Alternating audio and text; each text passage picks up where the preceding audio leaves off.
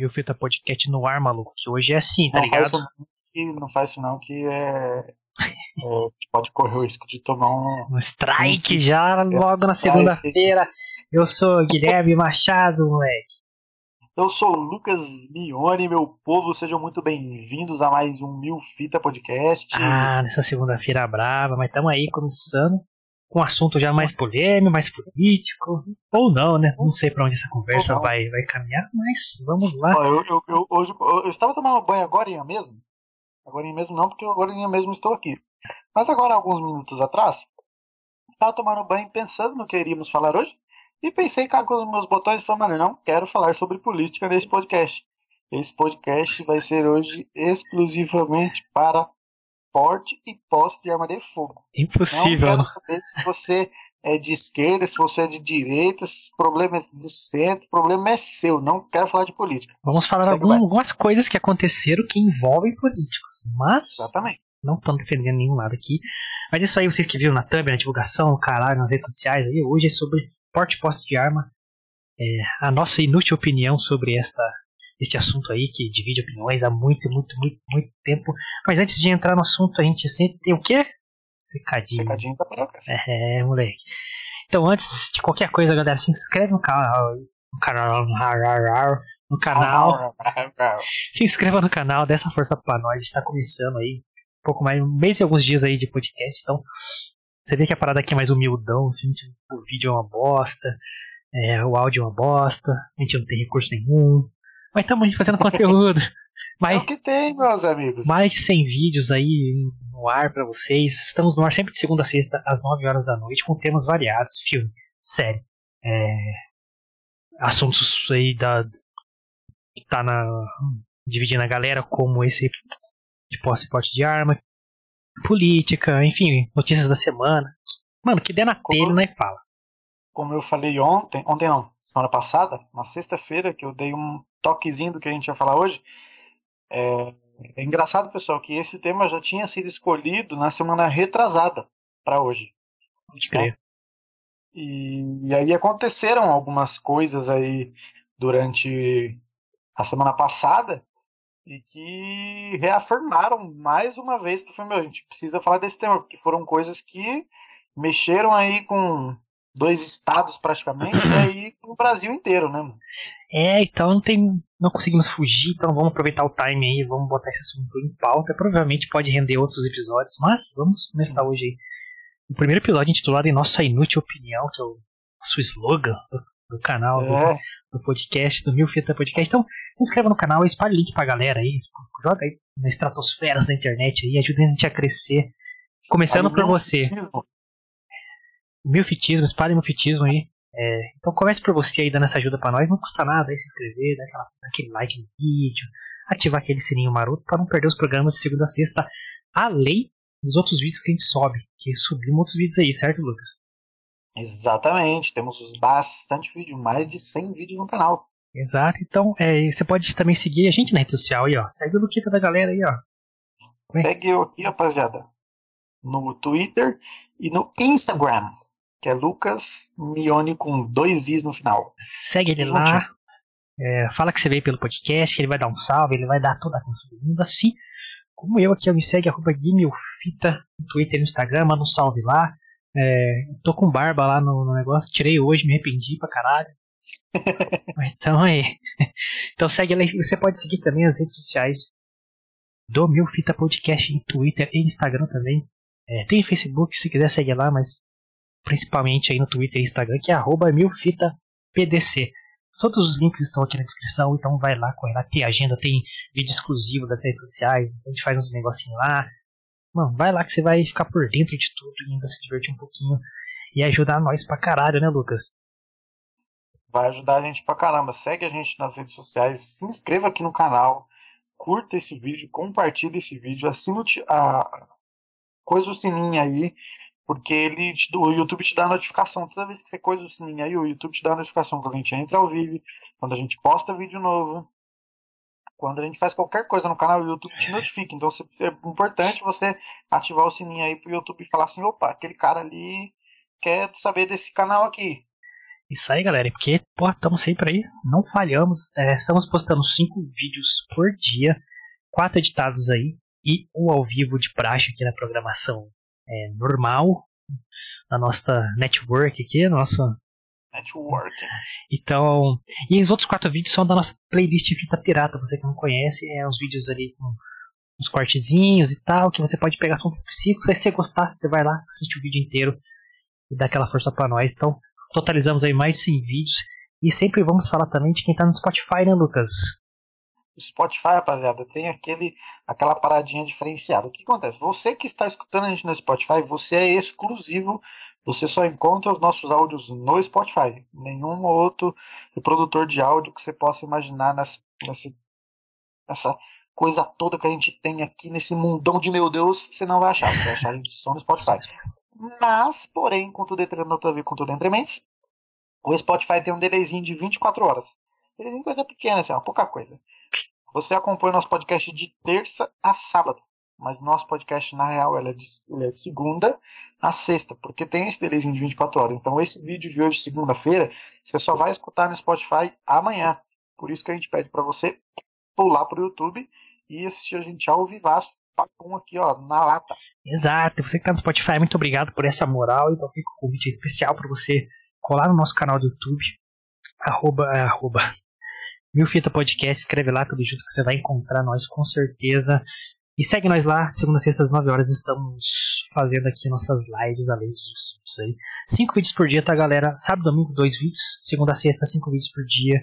Então vídeo pra caralho, pra caralho, pra caralho, produção toda. Pra caralho. Muito obrigado você do Spotify. Você cola no YouTube com nós e manda mensagem no chat aí. Fala, porra, vim do Spotify aqui, pá. É nóis, mano. Vamos trocar uma ideia que o chat aqui a gente sempre dá prioridade. Temos a Sabrina no chat aí, por exemplo. Valeu, Sabrina, por estar aí acompanhando mais uma vez. É, é isso aí, galera. O Spotify, o, a prioridade é sempre o YouTube aqui, porque a gente quer trocar ideia, então tem que ser ao vivo. Então, cola no YouTube, se inscreve no canal e vamos trocar ideia. Certo? Exatamente. Acabou os recadinhos da paróquia? Recadinhos da paróquia é, finalizaram aqui. É, galera, é, eu acho que quem acessa o canal já nota que todos, todos os episódios da semana já ficam pré-programados no YouTube também. Então, se você quiser entrar lá definir um lembretezinho para você, ó, opa, esse assunto eu gostei, o outro eu gostei também. Então, fica à vontade também. E para você saber o que são esses temas, é importante você seguir a gente nas redes sociais. Então, todo domingão a gente posta a agenda completona lá para vocês, certo? É... Exatamente. E galera, é, entramos uma semana aí já com o assunto. Movimentou nossas redes sociais lá que a gente tá ligado. Tem uns caras lá em Polvorosa. Se alguém veio aí pelo, pelo Instagram, dá um, dá um salve no chat aí. Isso aí, rapaziada. Hoje, que tema que é hoje, Lucas? Vai, começa falando aí que hoje, ah, ele, ele é o. Ah, ele é o entusiasta aí. Vamos lá. Vamos, vamos começar. Começou, começou. Começou, vamos embora. É, bom, a gente hoje vai falar sobre esse tema polêmico, divide opiniões aí, como o Guilherme falou há muito e muito tempo, sobre a posse e porte de arma de fogo. Se você é a favor, se você é contra, se você gosta, se você não gosta. A gente vai expor as nossas opiniões aqui, alguns fatos, né? Como, por exemplo, né, a gente não podia deixar de falar aí que um, essa parada que eu acho que foi o que o que talvez pelo menos para mim, tá ligado? Bom, eu já vou escancarar logo aqui a minha aí um desenrola, desenrola. Útil opinião. Vamos lá. É... Não falando sobre política, tá, gente? Mas eu, desde quem me conhece aí há muito tempo, meus amigos de infância, é... se virem esse vídeo aí, comenta aí. Eu sou apaixonado por arma desde pequeno. Então. Ou seja, eu... um psicopata.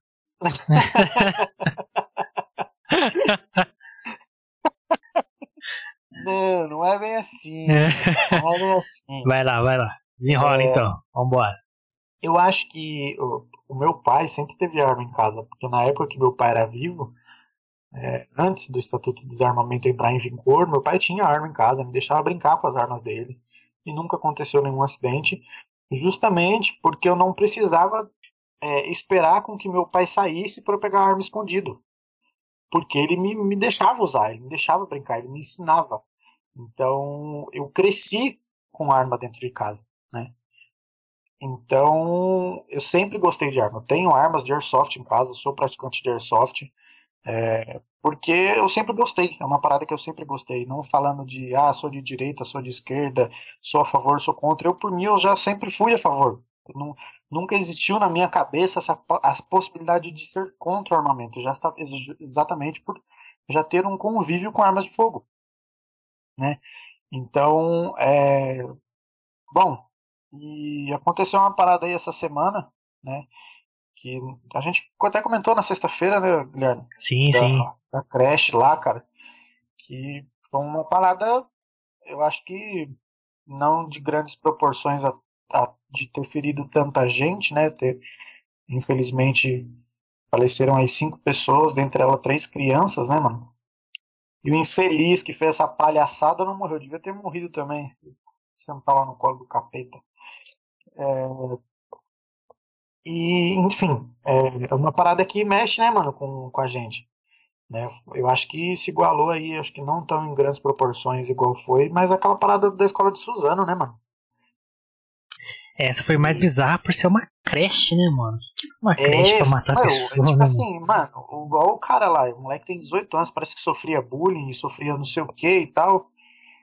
Mas, cara, você entrar numa creche com crianças de um ano e, e tantos meses e dar cinco facadas em, caras, em cada, cara. Sabe? É, é, é coisa de outro mundo isso, cara. É, você tá maluco? Como que pode, mano? Onde chega, sabe, a, a, a maldade do ser humano, cara? Que, que mal essas crianças fizeram pro, pra esse retardado chegar lá e fazer um absurdo desse?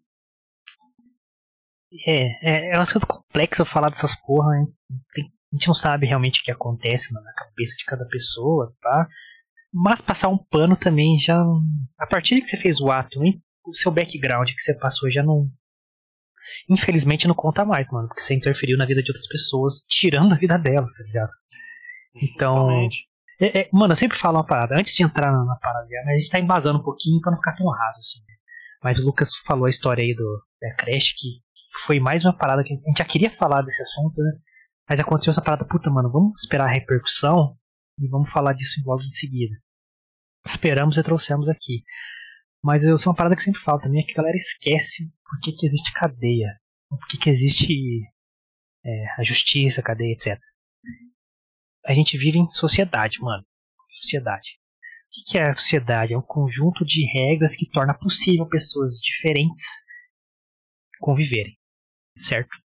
Você gostou ou não, não eu sempre falo, nunca vai ser perfeito para ninguém, mas esse conjunto de regras, é, eles sendo perfeitos ou não, eles estão aí para tornar possível esse convívio. Beleza. Mano, a partir que você infringe essas regras e leis, você perde o direito de viver em sociedade. Você perde seus direitos civis. Então, é para isso que existe cadeia. É para privar, porque você perdeu seus direitos cidadão, ou seja, de viver você em sociedade. como um, um boçal. Então você não é mais apto a viver em sociedade. Você perdeu seus direitos. É para isso que existe cadeia. Mas isso se transformou numa parada que é, é só uma ideia, sabe? A cadeia, a justiça, a punição, é, aqui de novo, a Punisher, não existe mais, mano. Então, é, quanto mais você brinca com essas regras que permitem a gente viver em sociedade, entre aspas, agora, né?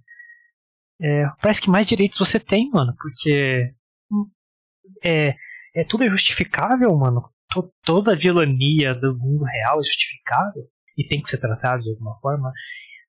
Beleza, pode ser tratado, mas enquanto isso acontece, essa pessoa não pode ter direito nenhum mais, porque ela, infelizmente, quando ela cometeu aquele ato, não importa o que ela passou no passado, sinto muito foram coisas ruins, coisas traumáticas, mas você quebrou essas regras, mano. E ela não pode ter exceção, velho. Sabe? Ah, mas ele sofreu bullying, não sei o que lá. Me desculpa, sem exceção. Perde seus direitos. É, tinha que ser assim, né? Tinha que ser assim. Mas só para lembrar a galera por que que existe. Nada. Como é que é? Até porque ninguém te obriga a fazer nada. Você sofreu bullying, você tem ainda formas de você usar essa parada como válvula de escape, né, mano? É... E não necessariamente você precisa machucar as pessoas só porque te machucaram. É, então, como eu falei, que a gente não, é, é, muito mais complexo do que isso, mas assim, Sim. a partir que você comete um ato como esse, ou teu é menores, você roubou, você bateu em alguém, qualquer coisa, mano, que infringe uma lei ou uma regra da sociedade. Mano, não importa mais. Beleza, você pode tratar, pode tratar, mas, mano, você tem que ser punido por aquilo que você fez. Não importa, nenhum, nada é passível de passar o pano pra pessoa. Só que acontece o contrário, mano. A primeira coisa que acontece é uma passada de pano inacreditável, mano. Então não existe crime. Inacreditável, realmente, cara. Não existe crime mais. Por exemplo, essa. essa, essa esse crime é, mano, monstruoso, né? Não tem outra palavra para descrever. Morrendo. Que aconteceu na creche aí. Já, já, a matéria, tudo que falaram sobre, ah, é, o menor é, passou por isso, passou por aquilo, blá, blá, blá. Falei, mano, não importa, velho. É, ele infringiu o bagulho foda-se, trata isso depois. Mas isso não é, é justificativa para nada, mano. Infelizmente. Nunca, você, nunca vai ser. Então, quer tratar o maluco? Beleza, ele tem, pode tratar, mas ele tem que pagar. Não é motivo pra você passar o pano. Aí, beleza, mano. Essas foram as conotações da, da divulgação, que foi bem pouca, aliás, hein. Geralmente só nos noticiários policiais aí que apareceram mais, coisas. Aí a gente pega o que aconteceu no Jacarezinho. É, a gente falou sobre isso na sexta também. Mano, pega as duas, os dois acontecimentos e vê como trataram as, os dois casos. Como duas emissoras diferentes é, Ai, passaram mano. a mesma matéria, tá ligado? É igual, galera, idêntica, a mesma matéria, o mesmo texto. Só tira uma palavra aqui e uma palavra aqui. E aí troca essa palavra e essa é palavra. É Acabou. incrível, mano. Aí, mano, aí a do moleque que invadiu a creche fez essa barbárie aí do caralho. Ah, o tadinho, ele sofreu. É, é compreensível, não é compreensível, vai tomar Mas assim. Deve ser ridículo, né, é, cara? Aí a, a da operação da polícia é, que foi 10 meses de investigação, blá blá blá blá blá blá. A faxina, boa. Aí, mano, é incrível como passa um pano pros bandidos aí. E no outro passaram pano pro moleque também, caralho. Que isso, velho? É, não, é. Eu, eles estão com essa, essa parada da, de justiça totalmente deturpada, tá ligado? Cara. É um bagulho muito louco, mano. Por exemplo, essa parada da creche, né? É, foi uma pergunta que eu fiz para duas pessoas no trabalho essa semana.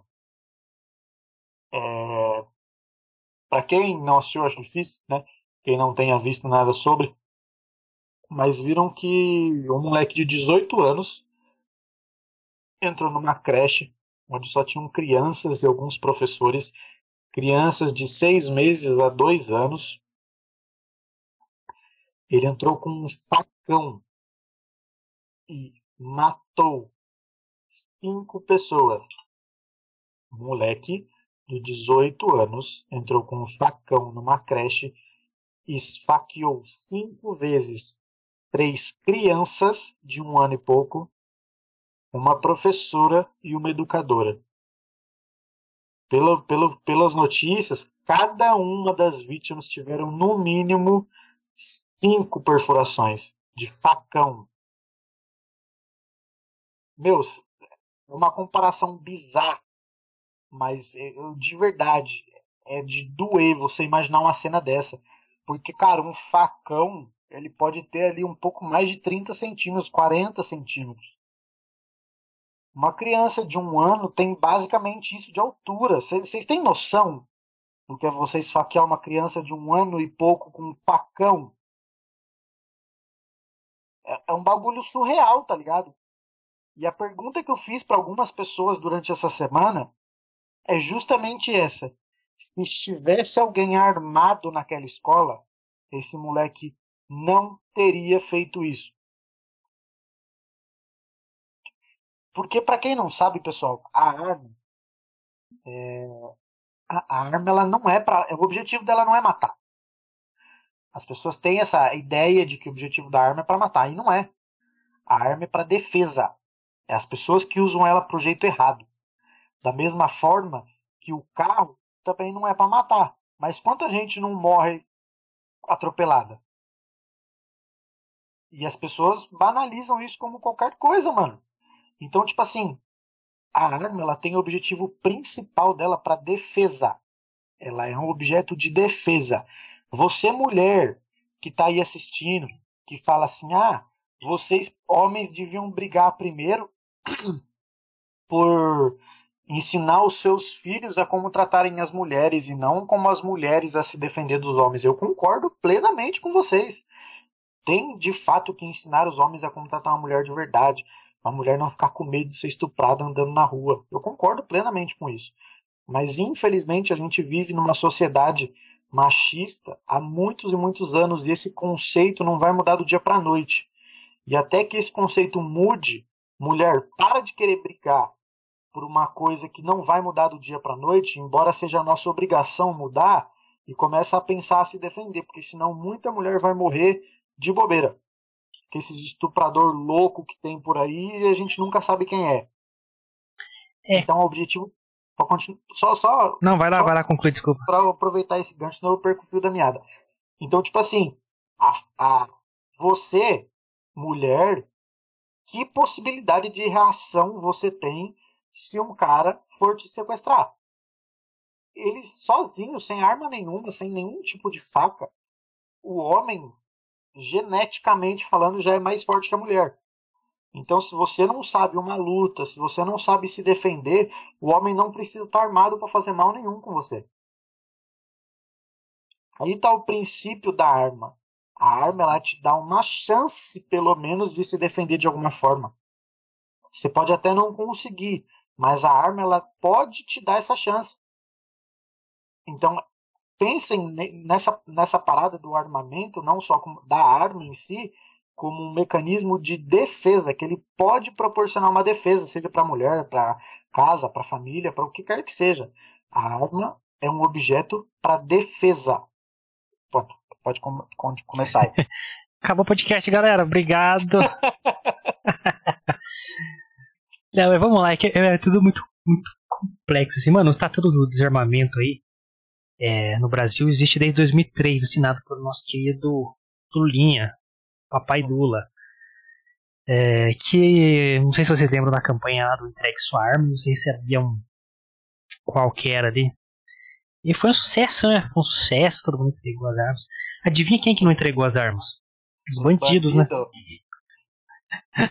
Porra, lógico que foram os bandidos, mano. Ai, meu cu, viu? Eu só quero falar uma, um parênteses aqui rapidão. Eu, eu tava no Twitter procurando um jornalista que publicou um negocinho lá que eu queria replicar aqui e vi que no Flow de agora, de hoje, o, o Monark acendeu a tora de maconha em frente do Haddad, mano.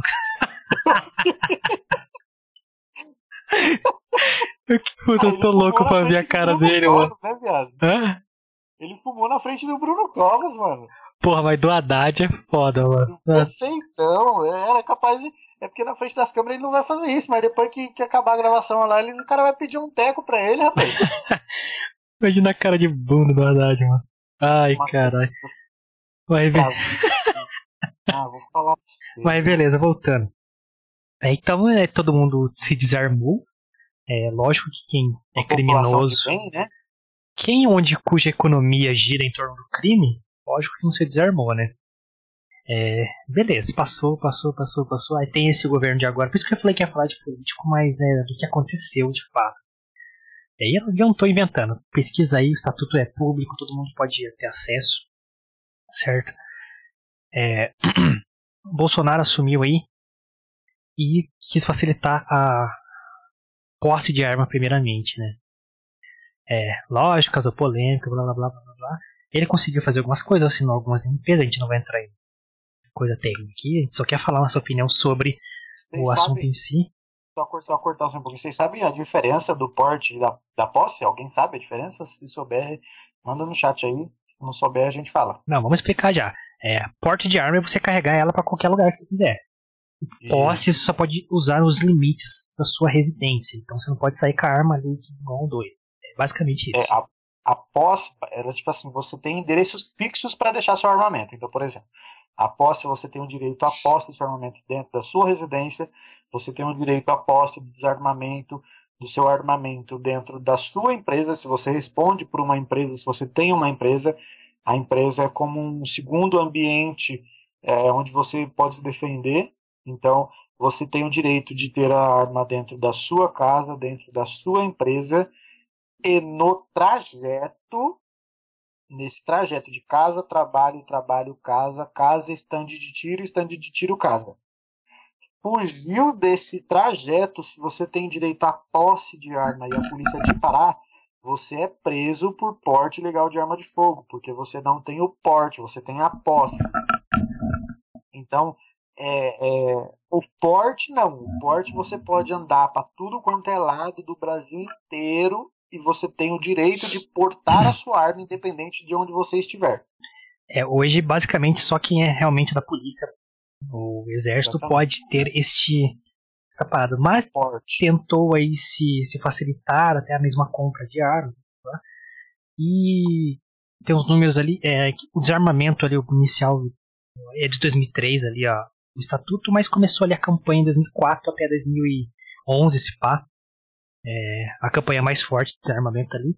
E o maior período de desarmamento no Brasil foi entre 2004 e 2007.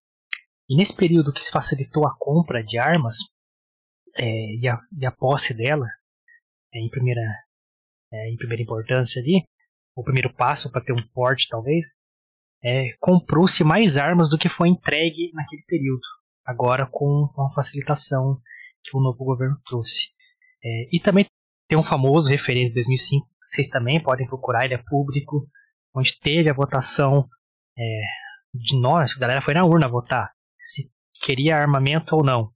68 ou 62% da população, nós, votaram maioria que queriam armamento.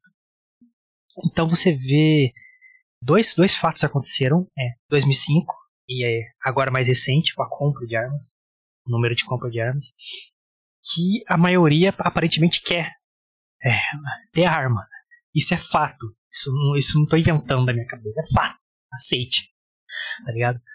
Mas entrando aí na é, as questões mais é, chatas, digamos assim. O Lucas comentou bem o caso ali da chacina em Santa Catarina.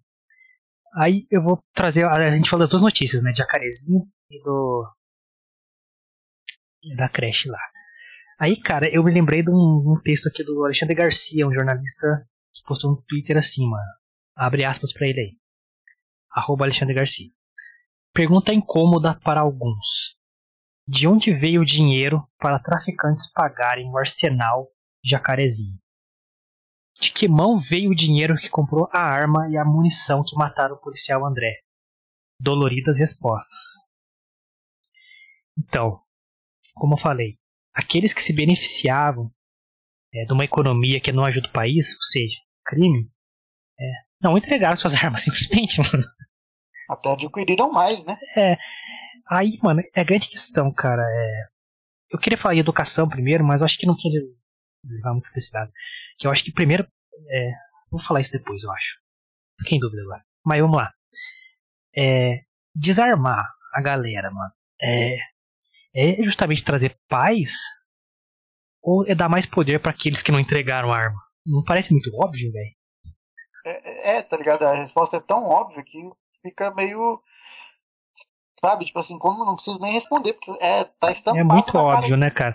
Por exemplo, se realmente tivesse um desarmamento total, não essa baboseira de entregar arma e quem quer. Isso é desarmamento, caralho. Isso é. Nossa, mano. É, é tão burro isso, tão burro. Entregue é, tá voluntariamente. Você acha que bandido vai entregar arma, meu irmão? Você tá de sacanagem comigo. Deus, tá, tá de sacanagem, né, 06? Caralho, que, que, campanha idiota, mano. Você falou da mulher aí, das lutas também. Me lembrou uma parada que eu até pesquisei joguei na nossa pauta ali, né? Na pauta de hoje. É, da campanha da, do Plim Plim. Lá na época do desarmamento. Eu não lembro o ano, se foi 2004 ou 2011, o vídeo. Mas era aquela comercial onde uma mulher falando que. Uma atriz aí, é, que o marido dela é, não precisa de arma para proteger ela, que isso é cafona, não sei o que lá, entregue sua arma. Aí eu vi vídeo de ator tipo Fábio Assunção, detonado, detonados. O que, que aconteceu com vocês, mano? É, falando as mesmas merdas, as mesmas baboseiras, entregue sua arma, entregue sua arma. Cara, é, mano, quem usa Mano, arma pro só. mal e pra gerar uma economia que não é dentro da lei, você acha que esse cara vai entregar arma, velho? Você acha que esse cara não vai ter mais poder sobre você que entregou a sua arma agora? Isso é um- Só um adendo É esses mesmos artistas que fizeram essa campanha a favor do desarmamento, seja lá qual ano for, se você contratar o show deles ou contratar eles para fazer qualquer coisa, eles vêm com seguranças armados.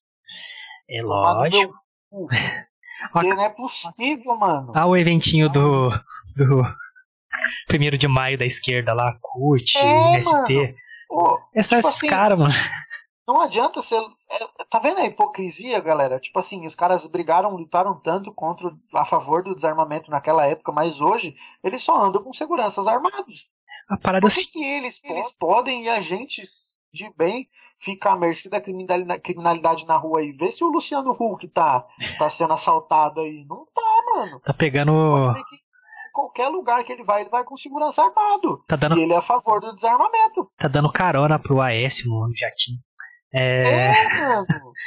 Mas é. é, Porra, quer me fuder? é- é- é que é, a gente falou, a galera não questiona. Mas eu sei que é foda, mano. A gente tem que evoluir muito. E uma questão que eu vou entrar daqui a pouco. É, pra ver que não é tão simples também liberar arma do nada. Assim. Porque.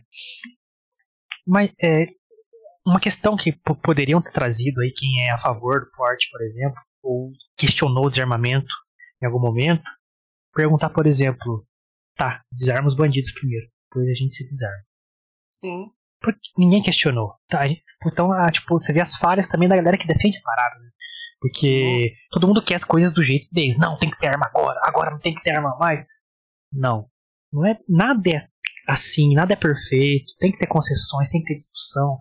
Então, por exemplo, se questionassem algo assim, ou similar, ou enfim, com esse intuito de, porra, não, os, que- quem tá fora da lei precisa ser desarmado primeiro. Pô, é os caras que tá travando a guerra, né, gente? Eu não vou na casa do cara lá e. Porra, para de assaltar, senão eu te mato. Eu Não vou fazer isso, tá ligado? Não. É, mas, beleza.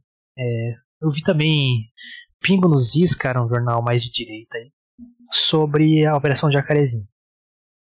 Eles falaram, cara, é, Brasil é o único país do mundo é, onde a polícia enfrenta arma de guerra, granada, bomba quando vai fazer o seu trabalho. É o único país do mundo que tem essa resistência. A não ser que seja um país em guerra, aí exército contra exército, aí é outro contexto e tal. Mas é o único país do mundo democrático é, que a polícia vai fazer o trampo dela e os caras tá com arma de guerra melhor que a deles, mano. O único país que é a favor do, desar- a favor do desarmamento e a polícia, tipo assim, morre com tiro de fuzil. A, a polícia sobe não tá com, com Nerf, velho. É, mano. Os caras tá com um tanque de guerra lá no morro. Porra, É tipo assim, mano, é um bagulho meio bizarro você pensar que ah, o Brasil tá nesse nível que chegou hoje em dia. Porque, cara, por exemplo, pessoal, é, naquelas. naqueles. deixa eu só concluir Por rapidão, é, antes que eu esqueça. Foi mal. É, sobre ainda a Operação Jacarezinho lá. Se questionássemos lá na época de armamento, tá, pá, beleza. Então faça uma operação para desarmar aqueles caras primeiro. Aqueles que são que estão promovendo a desordem. É, será que essa operação que estão falando que foi uma tragédia, uma chacina, tivesse ia ter esse resultado agora ou os caras iam descer com 21 presos só? Não, porque o cara sobe lá, o cara tem resistência, tem, tem conflito. Isso era esperado. Isso era esperado, mano. Uhum. Os caras, 10 meses de investigação com o Ministério Público, com o STF, com todo mundo sabendo, galera. Isso, isso foi um, 20 e poucos por- noite, é, assim. o batalhão pegou Ah, assim, Vamos, Vamos lá matar os subir. caras? Não existe É, isso, mano. Ninguém faz isso, mano. Então, é. Cara, se esses caras estivessem desarmados, a polícia subir lá e fazer o trampo dela, tranquilo. Mas, cara, você sobe lá. Você tem não um cara, você tem a porra dos caras, mano, uma gangue inteira, um morro inteiro, apontando arma pra você e atirando em você. Você vai fazer o quê? Fala, "Ô, por favor, só tô aqui, ó, com mandado de prisão do senhor José Carlos Mano, mano. É, é que mundo que vocês vivem, mano? Ô, É igual o Evandro Guedes, um professor aí de cursos, concursos públicos aí. Ele é dono de uma escola que focada em concursos públicos. E ele é o maior fenômeno na internet, porque ele é direto e reto, tá ligado? doidaço, pra vocês verem. É, tá ligado? E aí uma vez eu vi um vídeo dele falando assim, mano, você tá subindo o morro com um fuzil. Aí tá um bandido mirando um 21 em você. Você vai guardar o fuzil e pegar uma pistola só porque ele tá de pistola? Não, meu amigo, é porque tá na tua mão, É. velho. Outra, bem lembrada, eu vou- tenho que falar, eu já falei, eu acho que eu, eu não sei qual episódio aqui do podcast, mas no Brasil tem essa lei maravilhosa que, tipo, mesmo, por exemplo, se tiver um, um poste de arma na sua casa, beleza. Se o bandido entra, por exemplo, com um facão, igual aquele moleque da creche entrou, você não pode atirar nele, porque sua arma não é equivalente a dele. Olha que, que Não, você quer me fuder, né, mano? Não, eu vou falar pra você, esse Brasil você tem que falar assim, espera aí, vou, vou procurar um facão uma ali. faca aqui, e aí a gente luta, pode ser? Aí sua faca é da Tramontina, fodona, a dele é meio cega, assim. Aí, ô, ô, aí não, né, mano? Ó, Deixa eu dar uma cegada aqui na. Ah, Caralho, mano. É, mano, vocês terem uma noção, tem um vídeo. Tem um vídeo no, no YouTube. Eu, eu vou ver se eu acho esse vídeo e vou postar no Instagram pra vocês. O link, claro, porque eu não vou postar o vídeo, que não, não dá muito legal, não. Vou ver se eu acho o link desse vídeo. É um vídeo de um assalto a uma. Uma loja de conveniência nos Estados Unidos, onde o cara ele tá armado.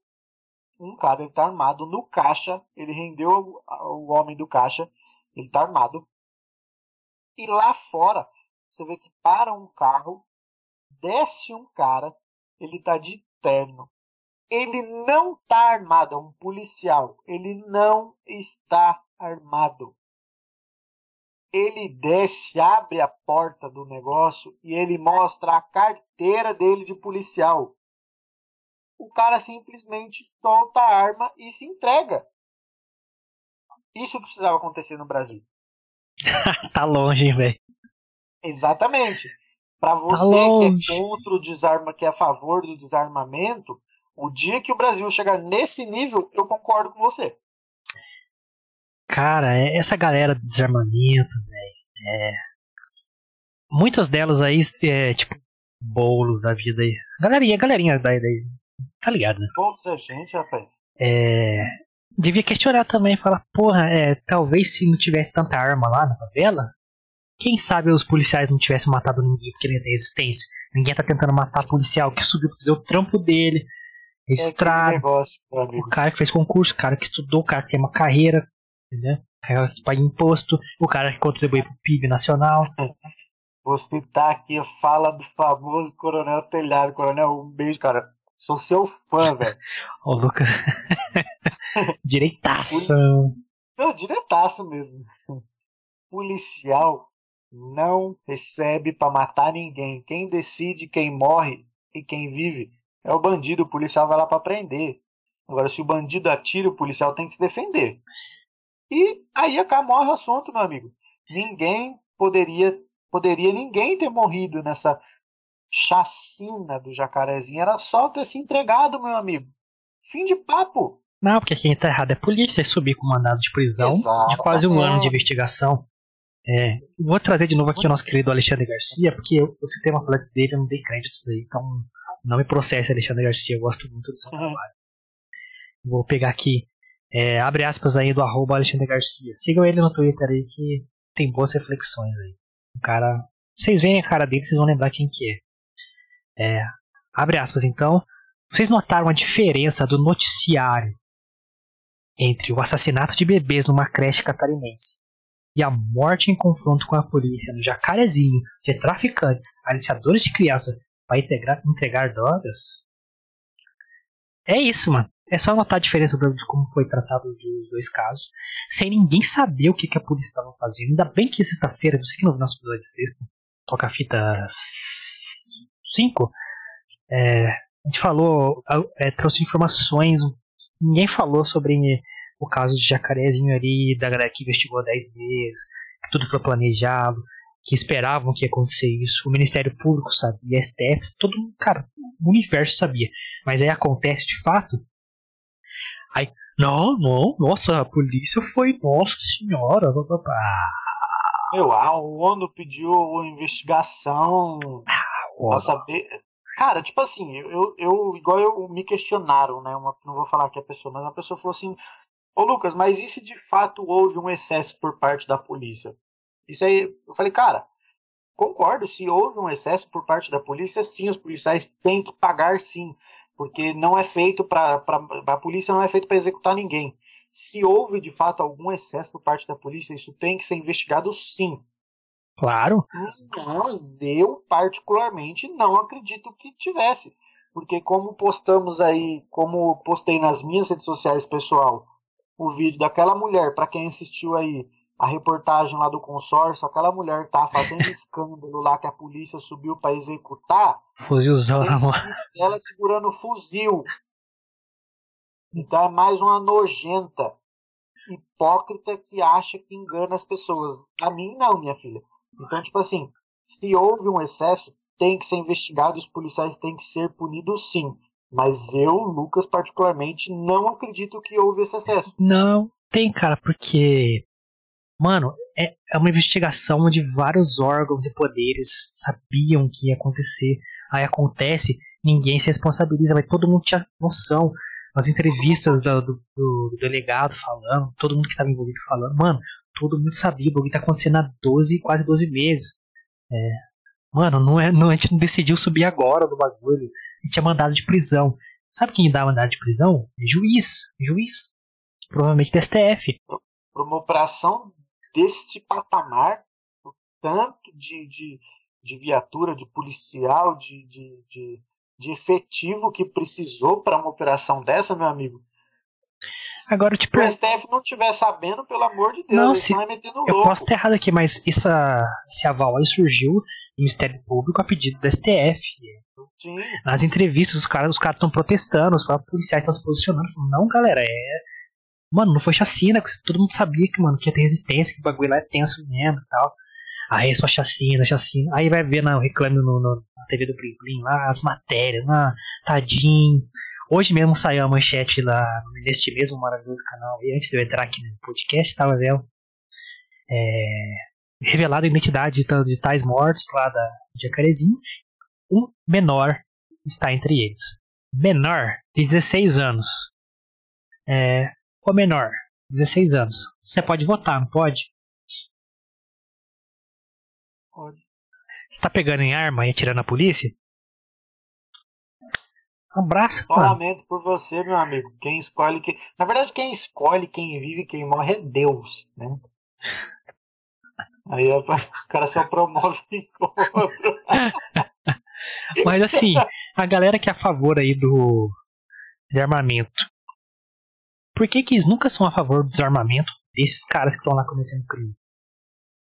Porque são, são coitadinhos, são vítimas da sociedade. Eles não, não têm opção, eles não têm opção de vida, eles não têm é, projeção de vida, não têm estudo, e graças ao governo, porque o governo é uma bosta, e aí eles acabam indo para esse lado porque eles são vítimas. Aí não pode tirar a arma deles, não, coitadinho? É o brinquedo pode, deles? Não, pode. Ai, não pode ele não teve videogame quando era criança porque ele é pobre. Aí agora ele brinca de GTA da vida real. Qual a desculpa? Não, não sei, cara. Mano, essa parada de, de vítima da sociedade é a coisa mais hipócrita do mundo. Porque, tipo assim, mano, quem aí já viu uma imagem também? Quatro pessoas negras na mesma imagem. Dois policiais e dois presos. Sabe, a pessoa fala assim: ah, porque ele é uma vítima da sociedade, ele não teve, mora na favela. Não, virou bandido porque quis a pessoa vira bandido por questão de caráter.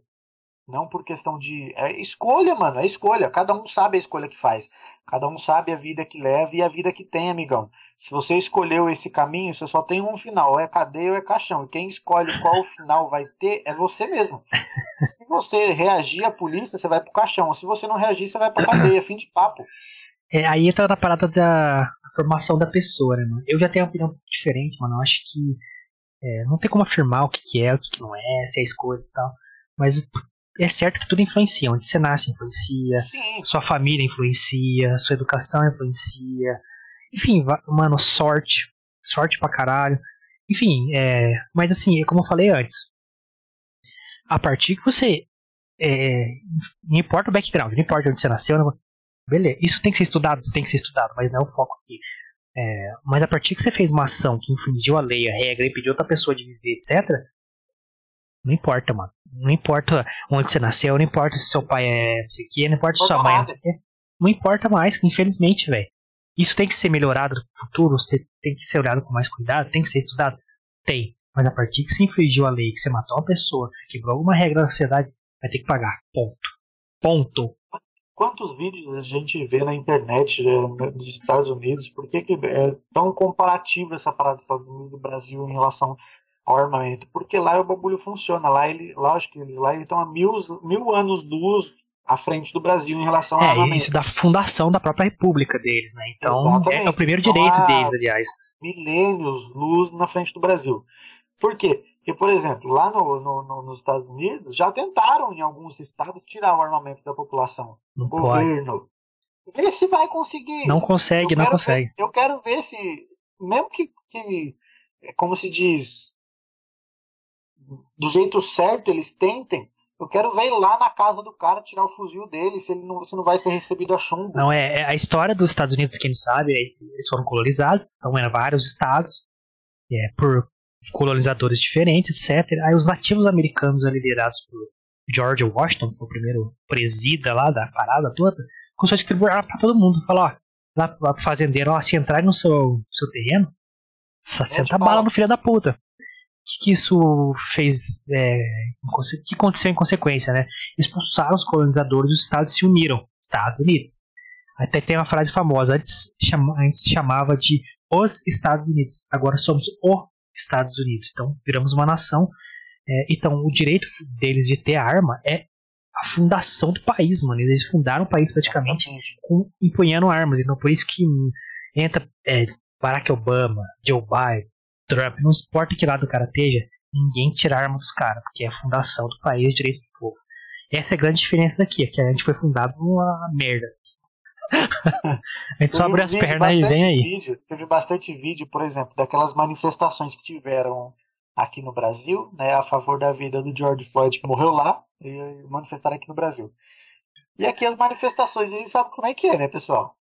É, os caras com máscara, tampando o rosto, quebrando tudo. Ganha o kit protesto ali, né? Que é uma, é. mortadela, 50 contas, suquinha. E aí lá nos Estados Unidos tem um vídeo que foram fazer um protesto digno. Já deixo claro que super válido esse protesto, né?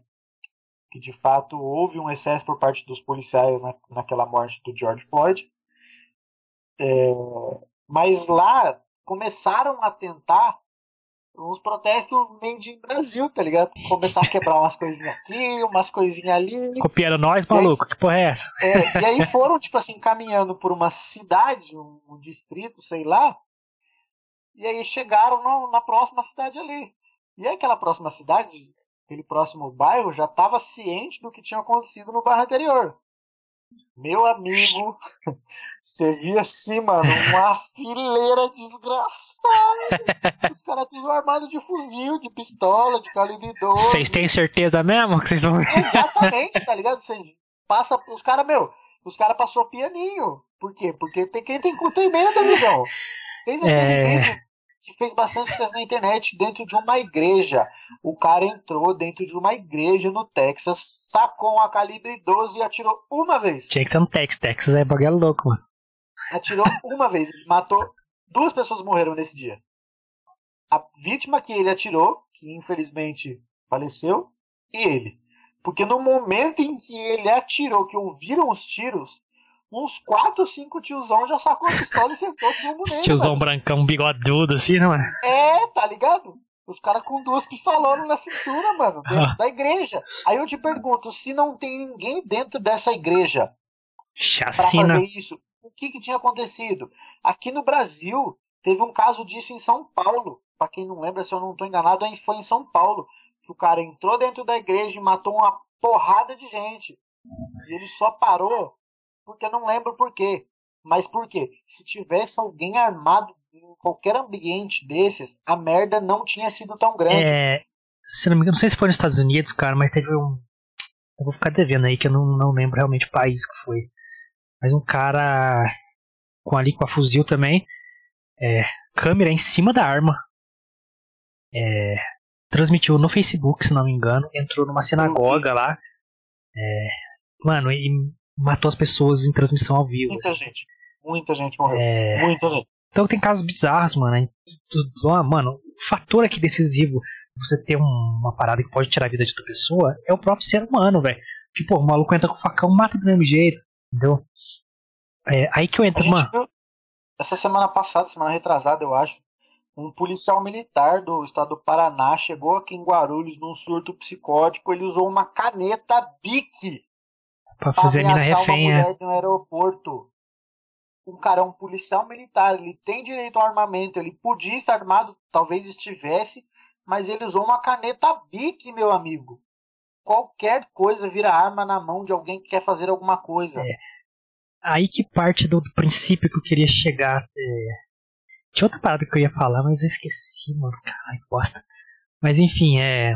Eu acho que antes de, de liberar a arma, cara, aí a gente entra na minha inútil opinião um pouco mais aprofundada aí. Mano, é. Só ir pra favor. A maioria votou a favor, mano tem que liberar, infelizmente. Que quer que seja, mano. Droga, né? Qualquer. Mano, é a maioria. A maioria votou, você vai fazer o quê? É, tá é a maioria que escolhe o presidente? É democracia. Vota, exatamente, democracia Os, é isso. As minorias defendem a democracia, então minoria. Infelizmente, tem que aceitar que a vontade da maioria tem que ser aceita, tá ligado? Então, como o Lucas falou, as paradas não acontecem do dia pra noite. Tem uma fala do Dave Chappelle que ele justamente questiona ali é, acho que é a luta dos transexuais para serem mais aceitos e tal. E começa a questionar isso. Falei, cara, como que essa galera tá ganhando da gente, quando ele fala da gente, é do, dos negros e tal, na Olimpíada de Preconceito, tá ligado? Porque eles querem que as coisas mudem do dia pra noite. É, a escravidão foi abolida, sei lá, 100 anos atrás. O cara me chamou de macaco ontem no semáforo. Então, calma, toma tempo. Você não tem que impor nada na cabeça de ninguém o que, que tem que acontecer? É uma mudança cultural natural. Como que se faz isso? Com educação. Aí é a fundação de tudo, mano. Então, Primordialmente educação. É, então, se eu, eu Guilherme, é, fosse desenhar o mundo ideal, qual que seria, mano? Eduquem as pessoas primeiro. Depois a gente conversa sobre liberar tudo que tem que liberar para tornar a vida das pessoas melhores. Inclusive, educação vai transformar é, menos seres humanos em criminosos, vai fazer as pessoas se respeitarem mais, vai fazer as inclusões acontecerem naturalmente. Então, tudo é base da educação. Isso no mundo ideal, tá, galera? Mas, assim, é, no caso de umas paradas mais extremas, digamos assim, né? Armas, drogas, eu acho que tem que ter um, uma educação cultural primeiro. É, então, como a gente falou, primeiro passo, posse de arma.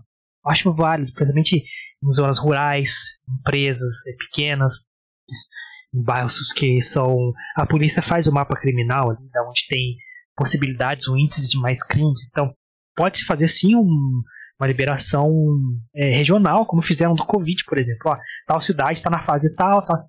Faz, mano, atualiza a cada seis meses, sei lá, fala, ó, as empresas e zonas rurais da tal região podem ter posse de arma.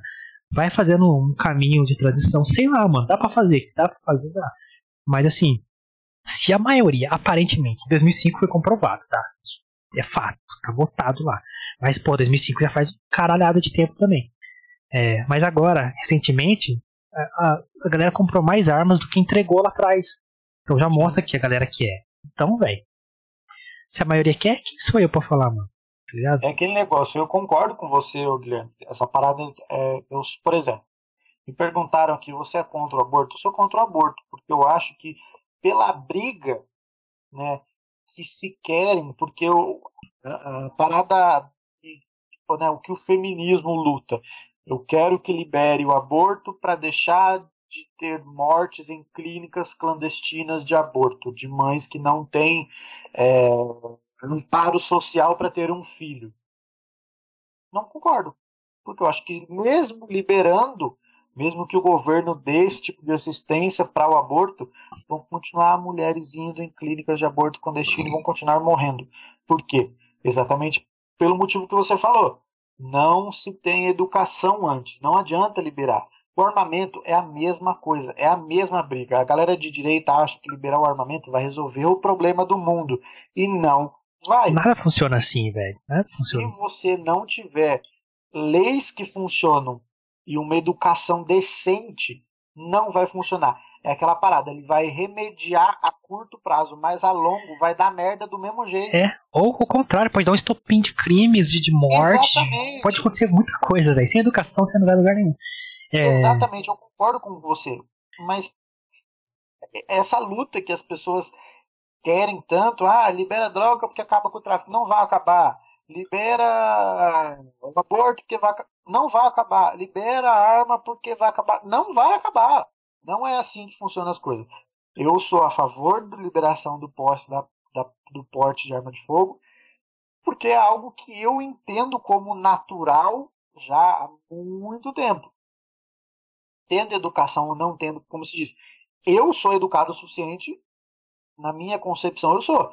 Mas quem vai decidir se de fato eu estou apto a ter uma arma dentro de casa ou a andar armado por aí, não sou eu. Eu acho que eu sou. Mas tem todo um processo para que você eh, receba esse, essa posse barra porte de arma de fogo para que você possa andar armado. E isso não sou eu quem decide. Isso é a justiça. Exato, então como a gente falou, e Mano, não importa a nossa opinião, a gente vive num sistema político democrático, entre aspas, você coloca um democrático aqui, entre aspas, porque É é meio delicado esse assunto aí. É, mano, se a maioria votar, foda-se a sua opinião, você vai ter que aceitar. Aí essa, isso faz parte de sociedade, tem que fazer concessão. Ah, mas minha crença é assim. Cara, infelizmente a maioria votou a favor. Paciência, convença as pessoas de que isso é errado, sempre conversa. Agora, qual que é a primeira reação das pessoas? Agredir, xingar, você tá errado, você é bolsominion, você é gado do Lula, você não sei... Mano, você nunca vai chegar a lugar nenhum assim, mano. Eu fico incrédulo, não, não dá pra fugir de política disso, mano, porque tá muito enraizado essa parada. De, de você tá defendendo o Lula, defendendo o Bolsonaro, mano. Você tá defendendo ideologia que data da Grécia Antiga, mano. Ai, tudo evoluiu, a gente evoluiu. Virando Neandertal de novo, caralho. Agora tem LGBT, não sei o que lá, tá todo mundo evoluindo, todo mundo escolhendo o amor que quer, não sei o que lá.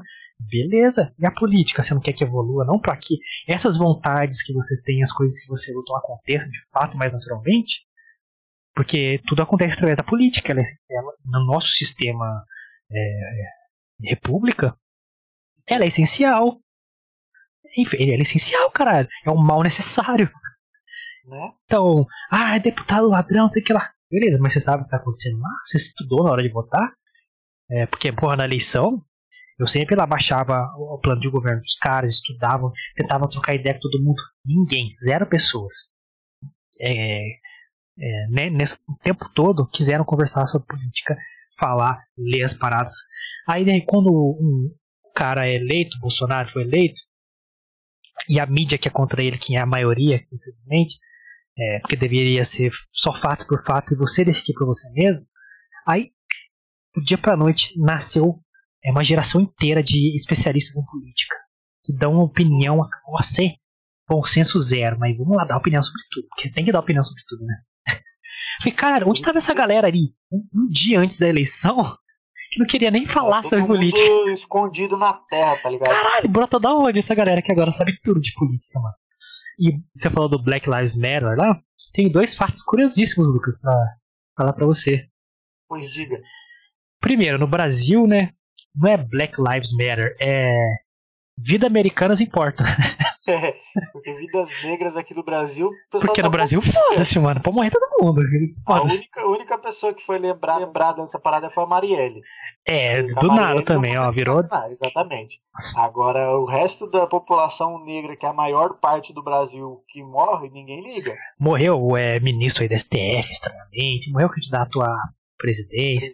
República, Quase ninguém outro candidato morreu aí com uma facada estranha de um partido aí que a da Marielle estava incluída, sabe? É, ninguém falou Ninguém nada, fala porque é normal, não, tem que matar o Bolsonaro cara, mesmo. aí Porque o cara que aparentemente é ligado à morte da Marielle mora no mesmo condomínio do Bolsonaro, aí o Bolsonaro que mandou. É lógico, O Bolsonaro que mandou. Porque tá no mesmo condomínio. é lógico, é lógico. E o Lula, Lula é inocente, né, agora. Olha que coisa maluca, que coisa doida. Coisa pa... Mano, eu não sei como que vocês entendem disso, mas é, uma, é um bagulho bizarro, bizarro. É, os bizarro, Brasilzão. cara. E tem outro fato aqui sobre o Black Lives Matter, cara. É, eu não tô falando que eu sou contra essa parada. Mano, eu sou contra qualquer tipo de violência, mano. abuso, caralho, quatro. Eu só acho que vocês estão lutando pelos métodos errados, como eu falei. Se não tem diálogo, mano, não existe. Vocês não vão conseguir nada, sabe por quê? Porque eu e você vivemos na mesma sociedade, mano. A gente tem que discutir como é que vai ser o bagulho. Mas enfim, a líder do Black Lives Matter, é, lá dos Estados Unidos, né? Que no Brasil a gente é a galera dos protestos aí é, são impressionantes, porque eles importam as lutas lá de fora e colocam no nosso contexto que não tem nada a ver. O contexto não tem nada a ver uma coisa com a outra, a gente se importa porque tá lá fora, que é mais bonito. Né? E joga sem contexto nenhum. Mas a líder do Black Lives Matter acabou de comprar uma mansão aí de 2 milhões de dólares nos Estados Unidos. De dólares. De onde será que ela tirou esse dinheiro do nada, né, mano? Você quer mesmo que eu, que eu fale de onde ela tirou? não precisa, tá. Ó, só tá, joguei no ar tá aí, vocês. Vocês é, então. entendam. Pode pesquisar na internet aí, ó. Podem falar mais nada, só joguei no ar aí. Porra. Cara, é, é, é, bizarro, galera, que, que, que, protesta por um bagulho que eles nem sabem por que, que eles estão protestando, viado. Cara, eu vou trazer aqui os ensinamentos de Will Smith e O Maluco no Pedaço. Na primeira temporada ali, que é uma das melhores pra mim, né? Pô, não é possível que vocês não conheçam o Maluco no Pedaço. É um histórico Maluco no Pedaço. A única coisa que o Will Smith fez de bom na vida dele. Ô louco também, assim, não é tão assim também. é, ó o Cobra Kai aí, cara. É, mas assim, é, trazia várias questões ali de forma bem legal, é, bem sucinta para discutir ali dentro da série. E tem um episódio que o Will tá com nota baixa, tava zoando, zoando barraco na escola lá, e ele reclamou que não estava indo bem porque as matérias não interessavam ele, não tinha a história da negra, americana, etc. Aí eles fazem uma votação lá resolvem que vão falar sobre a história negra americana. E quem vai dar aula é a tia dele, a tia Vivian. E ela traz, porra, várias aulas fodas lá. E ele descobre que ele não sabe porra nenhuma sobre a história. Ele achou que ia, tipo, tirar 10. Aí ele fala uma porção de merda nas aulas lá. ela, não, acho que não, você tá errado. Tá? Tipo, se fode. Ela dá um monte de trabalho para ele, o Calton, fazer, né? E ele fica puto e tal. Aí beleza. Aí a conclusão no final, assim, ela manda umas frases para ele assim, é, é. Você usa aí a camisa do Martin Luther King, do Malcolm X, repete as frases de efeito, mas você não tem a mínima ideia do que é realmente essa luta, o que a gente passou.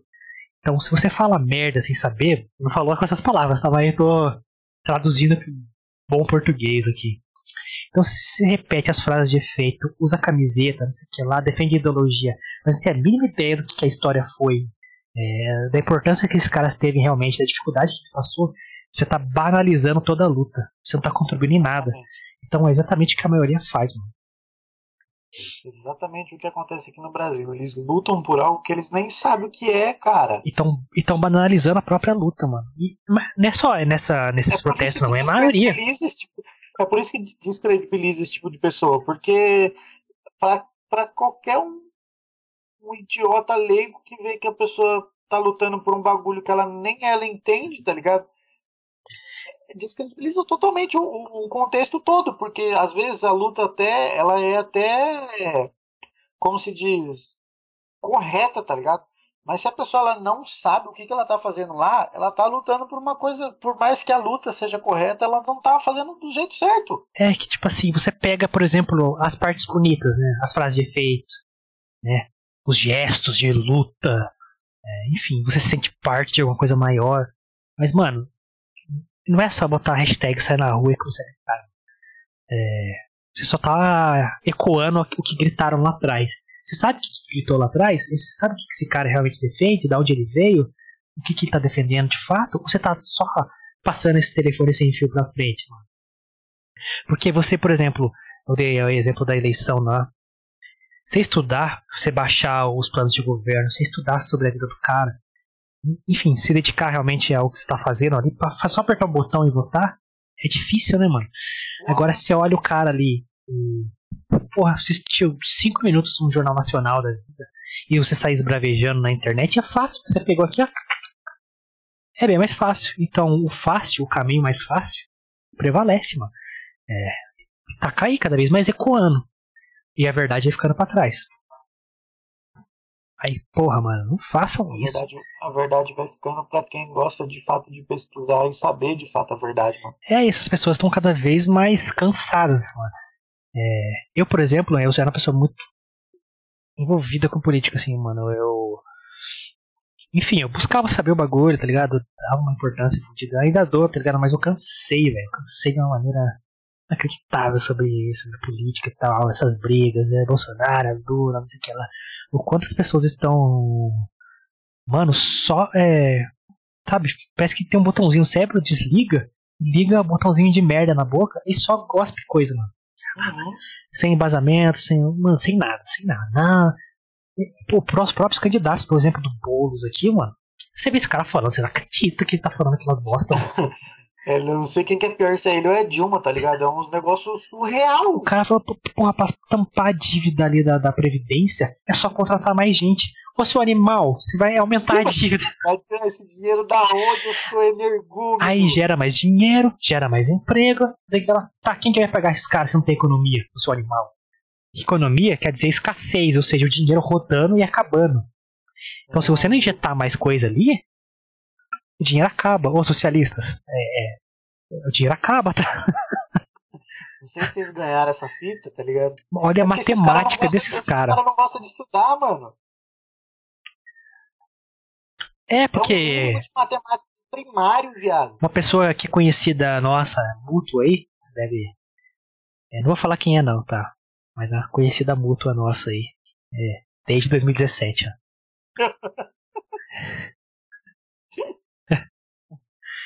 Ela, ela defende esses bagulho, eu dava muita risada, mano. É, Eu também. Cara, eu ia falar um bagulho dela que eu esquecendo, mano. Caralho, que bosta. tamanho pra poder lutar com, com isso, contra isso. Mas, nossa, comprava essa ideia, assim, de uma maneira inacreditável. E eu, eu, caralho, mano, você não é burra, sabe? É, não é questão de, de ideologia, não, é matemática simples, velho, tá ligado? É? Porra, nossa, mano. É tipo assim, mano. Por que que, né, a gente falou, falou, é igual eu fa- falei no começo, não queria falar de política, mas não, é igual, tipo assim, o Guilherme falou, mano, não tem como falar desse tema sem falar de política, não se trata de direita ou esquerda.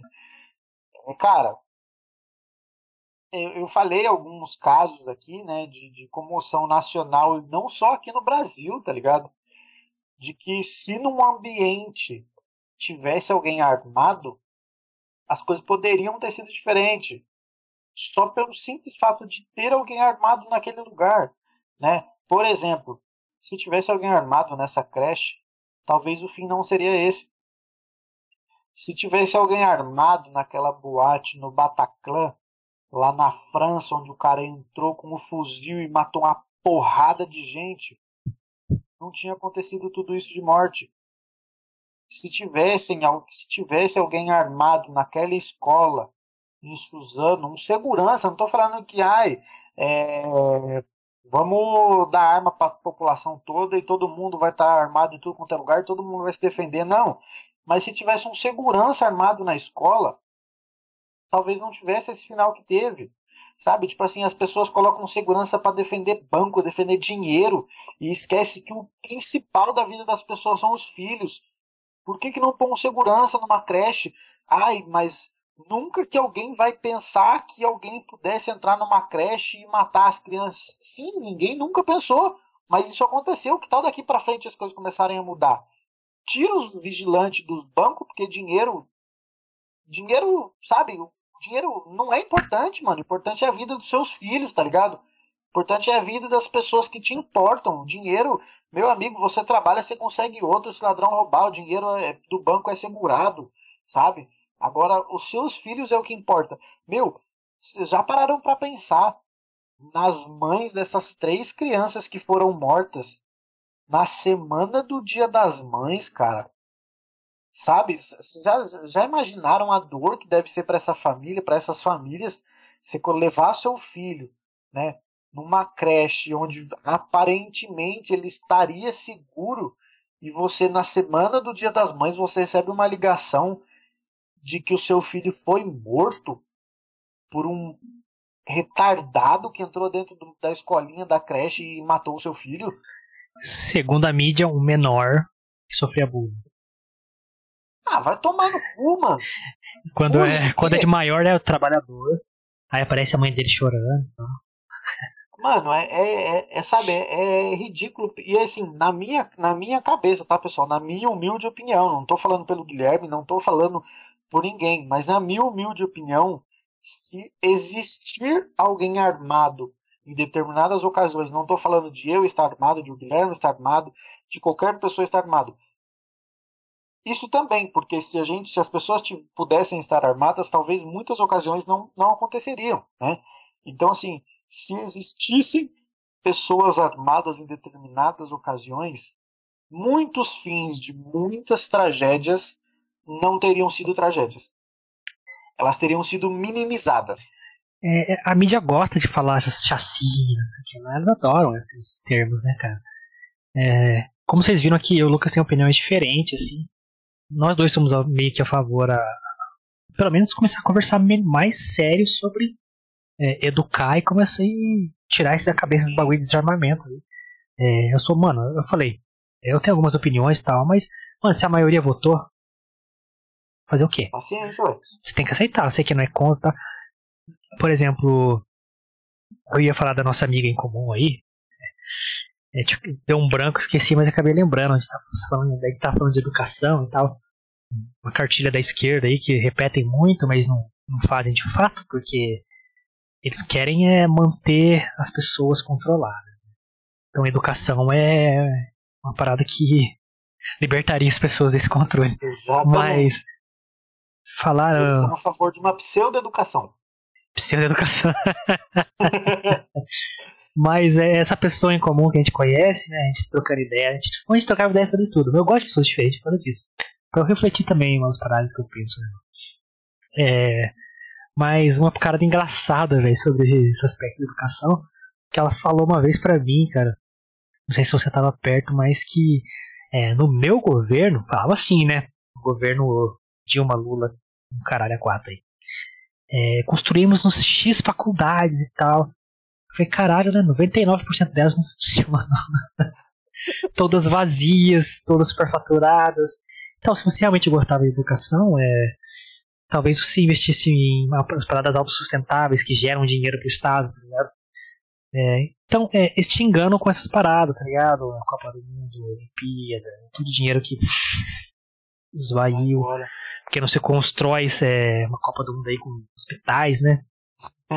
se tivessem construído a Copa do Mundo com hospitais, eu garanto pra você que o Brasil não tinha esse número de mortes por Covid que tá tendo agora.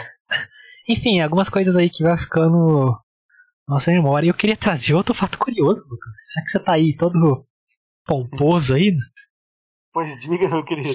É, recentemente aí, nosso querido possível candidato aí à presidência de 2022, Luiz Inácio, ex-presidiário da Silva, disse que Bolsonaro quer transformar o país no velho oeste. Tantas armas que, que ele quer colocar aí na sociedade. Aí eu falei, porra, Tá estranho isso, vou dar uma pesquisada aqui rapidão. Galera, tem um vídeo do Lula ali no seu ápice né, da sua luta pelos direitos dos trabalhadores, o caralho, defendendo pena de morte, armamento, que ele mataria o bandido com as próprias mãos, que todo mundo tem que estar armado sim, e que países que têm pena de morte e, e funcionam, tem menos criminalidade. Oh, a internet é maravilhosa porque ela guarda essas coisas pra nós. Exatamente. Pessoal, essa parada de que o Bolsonaro, né? O, o Galera, Lula. Calango do Nordeste. Lula falando isso, tá? Só, só pra vocês lembrarem, Lula falou isso. O seu Lula. herói da nação, pró-vida, pró-paz, pró-caralho, for, falando de pena de morte que ele mataria. As próprias mãos. Porra. Bolsonaro. É, moleque. A galera que fala aí que ah, o Bolsonaro quer transformar o Brasil num velho oeste. Vamos lá. Vamos aqui aos dados. Tem aqui uma listinha para você que acha que o Bolsonaro vai entregar arma a cada esquina. E as coisas não funcionam dessa forma. Vamos lá. O que, que você precisa ter, meu caro amigo, que você quer ter arma dentro de casa? O que você precisa ter para ter arma dentro de casa? Vamos lá. Vou falar o básico, tá, galera? o básico. E aí o último que não tá aqui, mas eu vou salientar bem ele, ele não é tão básico assim. Mas eu vou falar tudo isso mas depois eu falo do último que precisa ter. Vamos lá. Ter ao menos 25 anos, ou seja, essa molecada aí que tem 18, 19 anos, esquentadinho, que fala assim: ah, porque se tiver uma briga de trânsito, o cara vai sacar uma pistola e vai virar um tiroteio. Não vai, porque. É, só pra aproveitar, o, o menor, é, coitadinho que morreu aí no jacarezinho, tá de 16 anos, ele tava armado, tá? E ele pode votar é. pra decidir o futuro do país. Exatamente. E aí, para ter arma, não, você tem que ter 25 anos. Engraçado que para tirar a habilitação, que é uma arma, né, na, sua, na mão de quem quer, o carro, a moto é uma arma, com 18 anos você tira. Agora, para ter arma de fogo, porque eles entendem que a arma mata, mas carro não mata, aí você precisa ter 25. Mas tá bom. ter ocupação lícita e residência fixa. O que significa isso? Você precisa ter um trabalho registrado ou uma empresa no seu nome. Você precisa comprovar que o que você faz é correto. Você não é um bandido que vende droga na esquina. Se você é Exato. é esse cara, você não vai ter não vai ter direito à arma de fogo, viu? Você tem que contribuir para o país, fazer a economia girar Exatamente. e não a economia do crime aí que economia beneficia paralela. a galera aí. Lá o terceiro ponto, não estar respondendo a inquérito policial ou processo criminal. Ou seja, você nunca na sua vida tem, pode ter ido para a delegacia por qualquer motivo que seja. Eu. Nem que seja, se você foi para a delegacia por briga de vizinho, você já não vai poder ter arma, meu amigo. Fudeu então. Então lascou. Já era. Não ter antecedentes criminais na Justiça Federal, Estadual, Eleitoral e Militar. Ou ah, seja, por isso que o Lula não quer arma, então, porque ele não pode ter. É. Ou seja, se você cometeu algum crime na esfera estadual, você não pode. Se você cometeu algum crime na esfera federal, você não pode. Se você cometeu algum crime eleitoral, você não pode. E se você cometeu algum crime enquanto você servia no quartel com 18 anos, você não pode. Se você não se alistou, por exemplo, você não pode ter uma arma, porque você está cometendo um crime militar. O alistamento para quem faz 18 anos no Brasil é obrigatório para todos. Para homem, né? Para homem, exatamente. Você, mulher, que luta pela igualdade. Qual direitos iguais aí? Você não se alista também. Por que, que o homem tem que se alistar e mulher não? É. Vamos lá. Agora um, um aqui importante, ó. Ter efetiva necessidade de portar uma arma. Para mim, o fato de ser brasileiro já é essa efetiva necessidade. Que vivemos num país onde a gente tem uma efetiva necessidade de ter uma arma, porque senão você só toma no cu.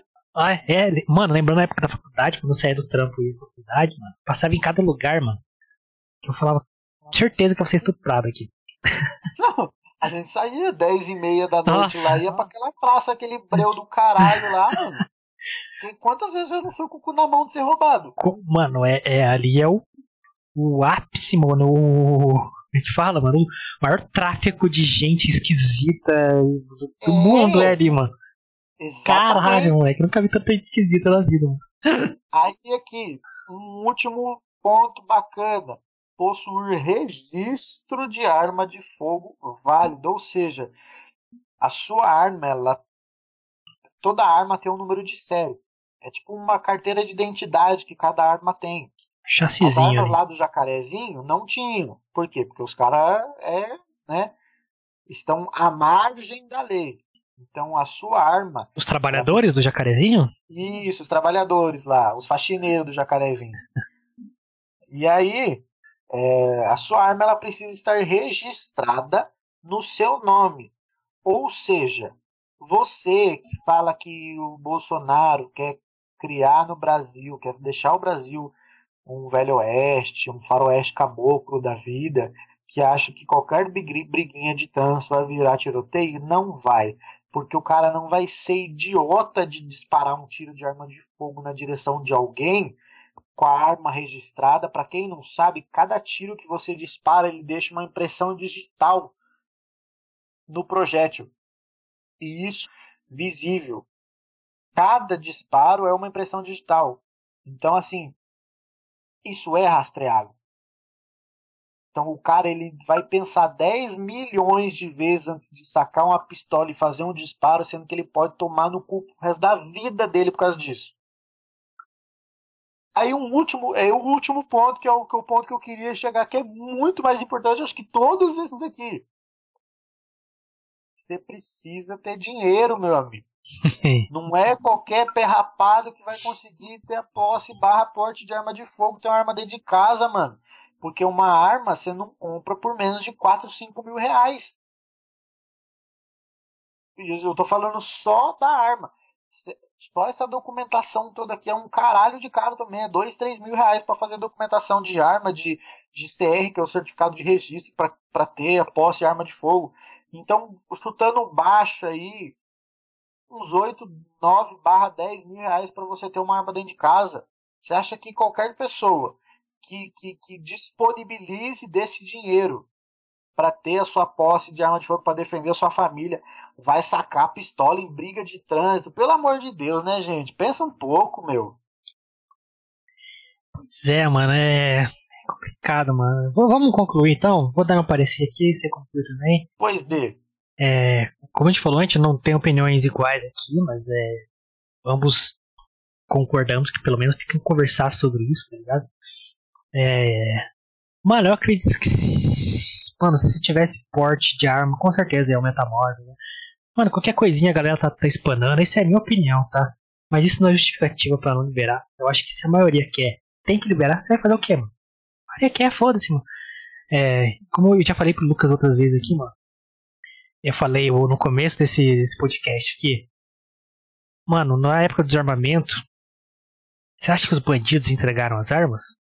Acho que não, caralho. É, então, quem não devia estar armado, já está armado, já está com poder sobre você. É, poder de força, poder de intimidação, poder de qualquer coisa que quiser fazer. Inclusive, o óbvio, tirar sua vida, tirar seus bens, tirar uma pessoa que você ama, etc. Você vai ficar impotente diante disso. É, minha opinião é que se eu, Guilherme, minha inútil opinião, ah, se eu fosse o rei da porra toda eu falasse tinha que acontecer o bagulho, a minha opinião é que qualquer mudança é, brusca, ou depois de tanto tempo que, que desarmou a galera, tem que haver um processo de educação, processo de cultura natural ali, para que as pessoas não peguem esse objeto de poder e transformem em outras coisas. É, como a gente falou, quem quer matar, mata, tem jeito.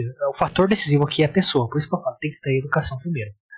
Aí libera, mano. Mas assim, democracia, todo mundo vota, se a maioria quer, Mano, vai, vai ter quem quiser, entendeu? Que quer proteger sua empresa, sua família, etc.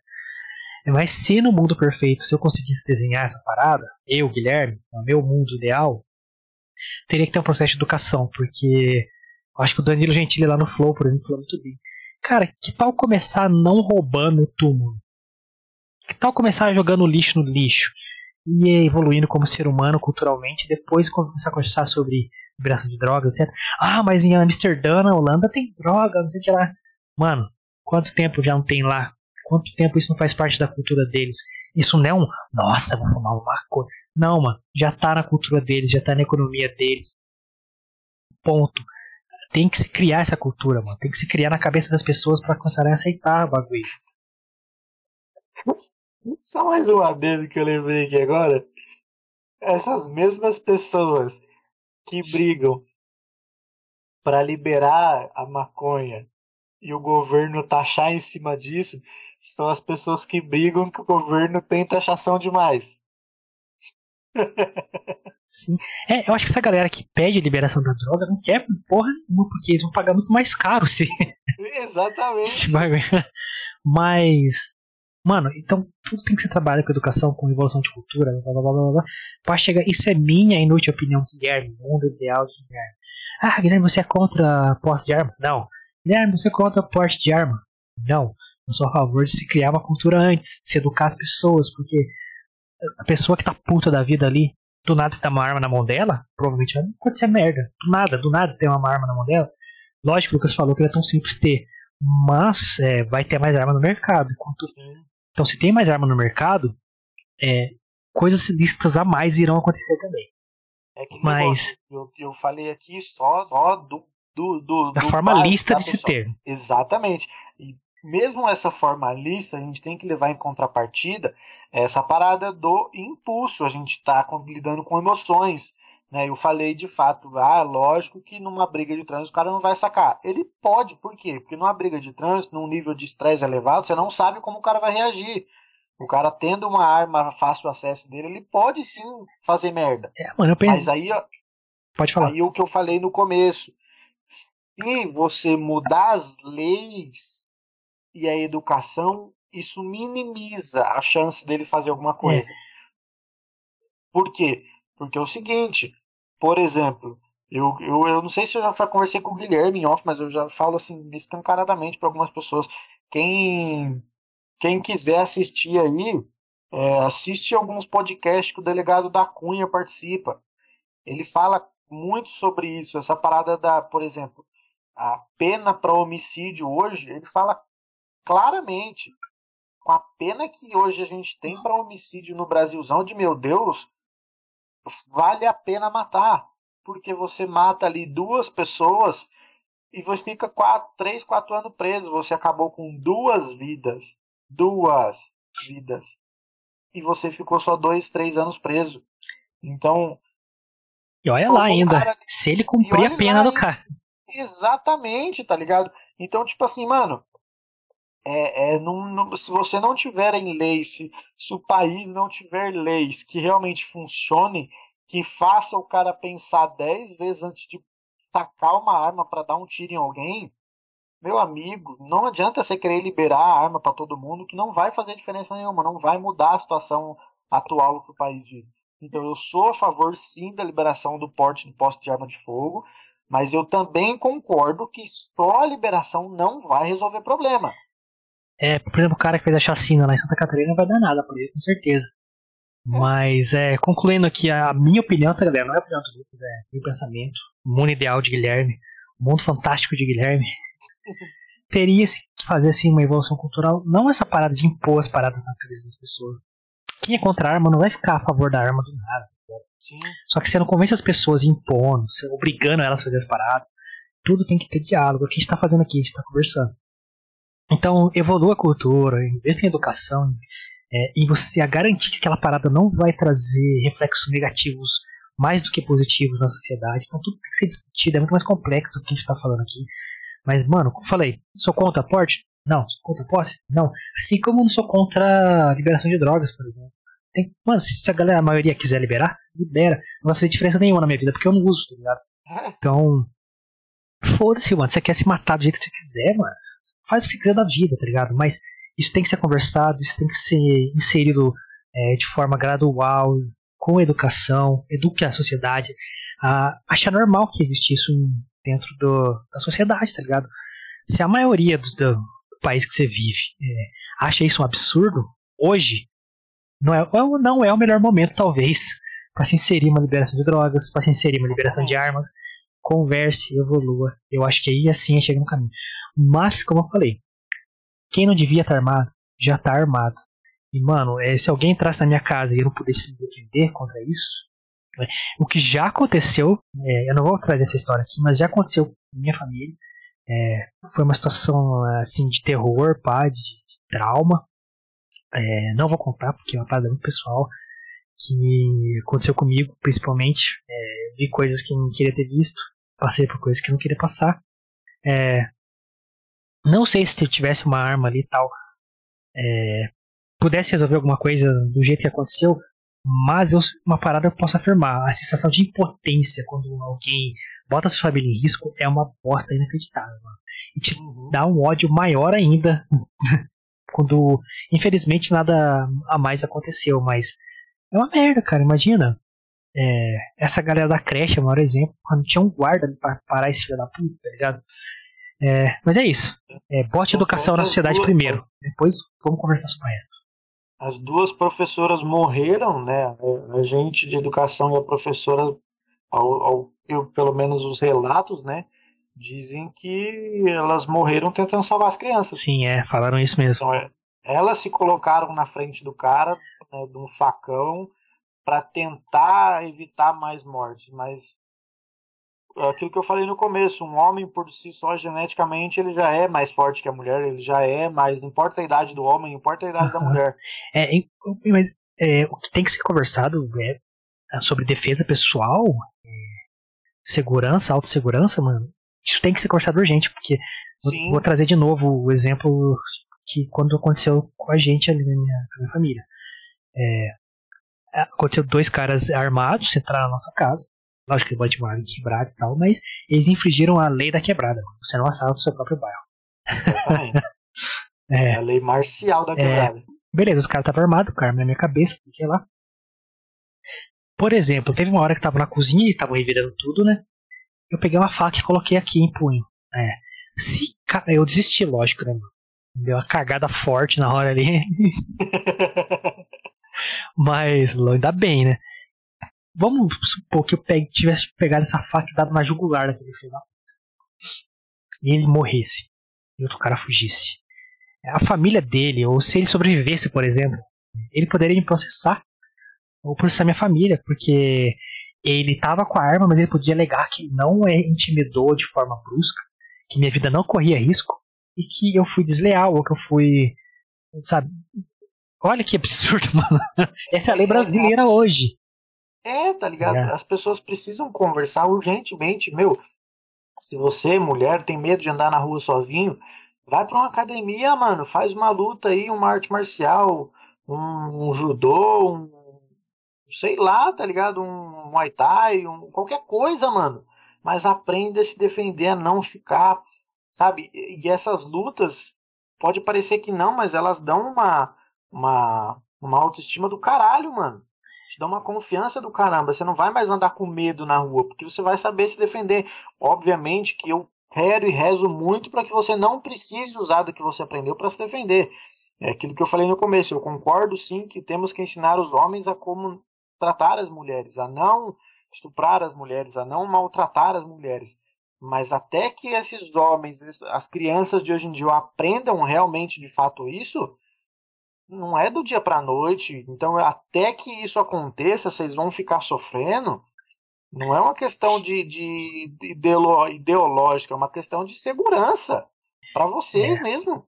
Eu acho que essa questão de homem tratar mulher, homem tratar homem, é ser humano tratar ser humano, velho. a gente tem que justamente. parar de ver as pessoas como inferior e tirar vantagem disso, tá ligado?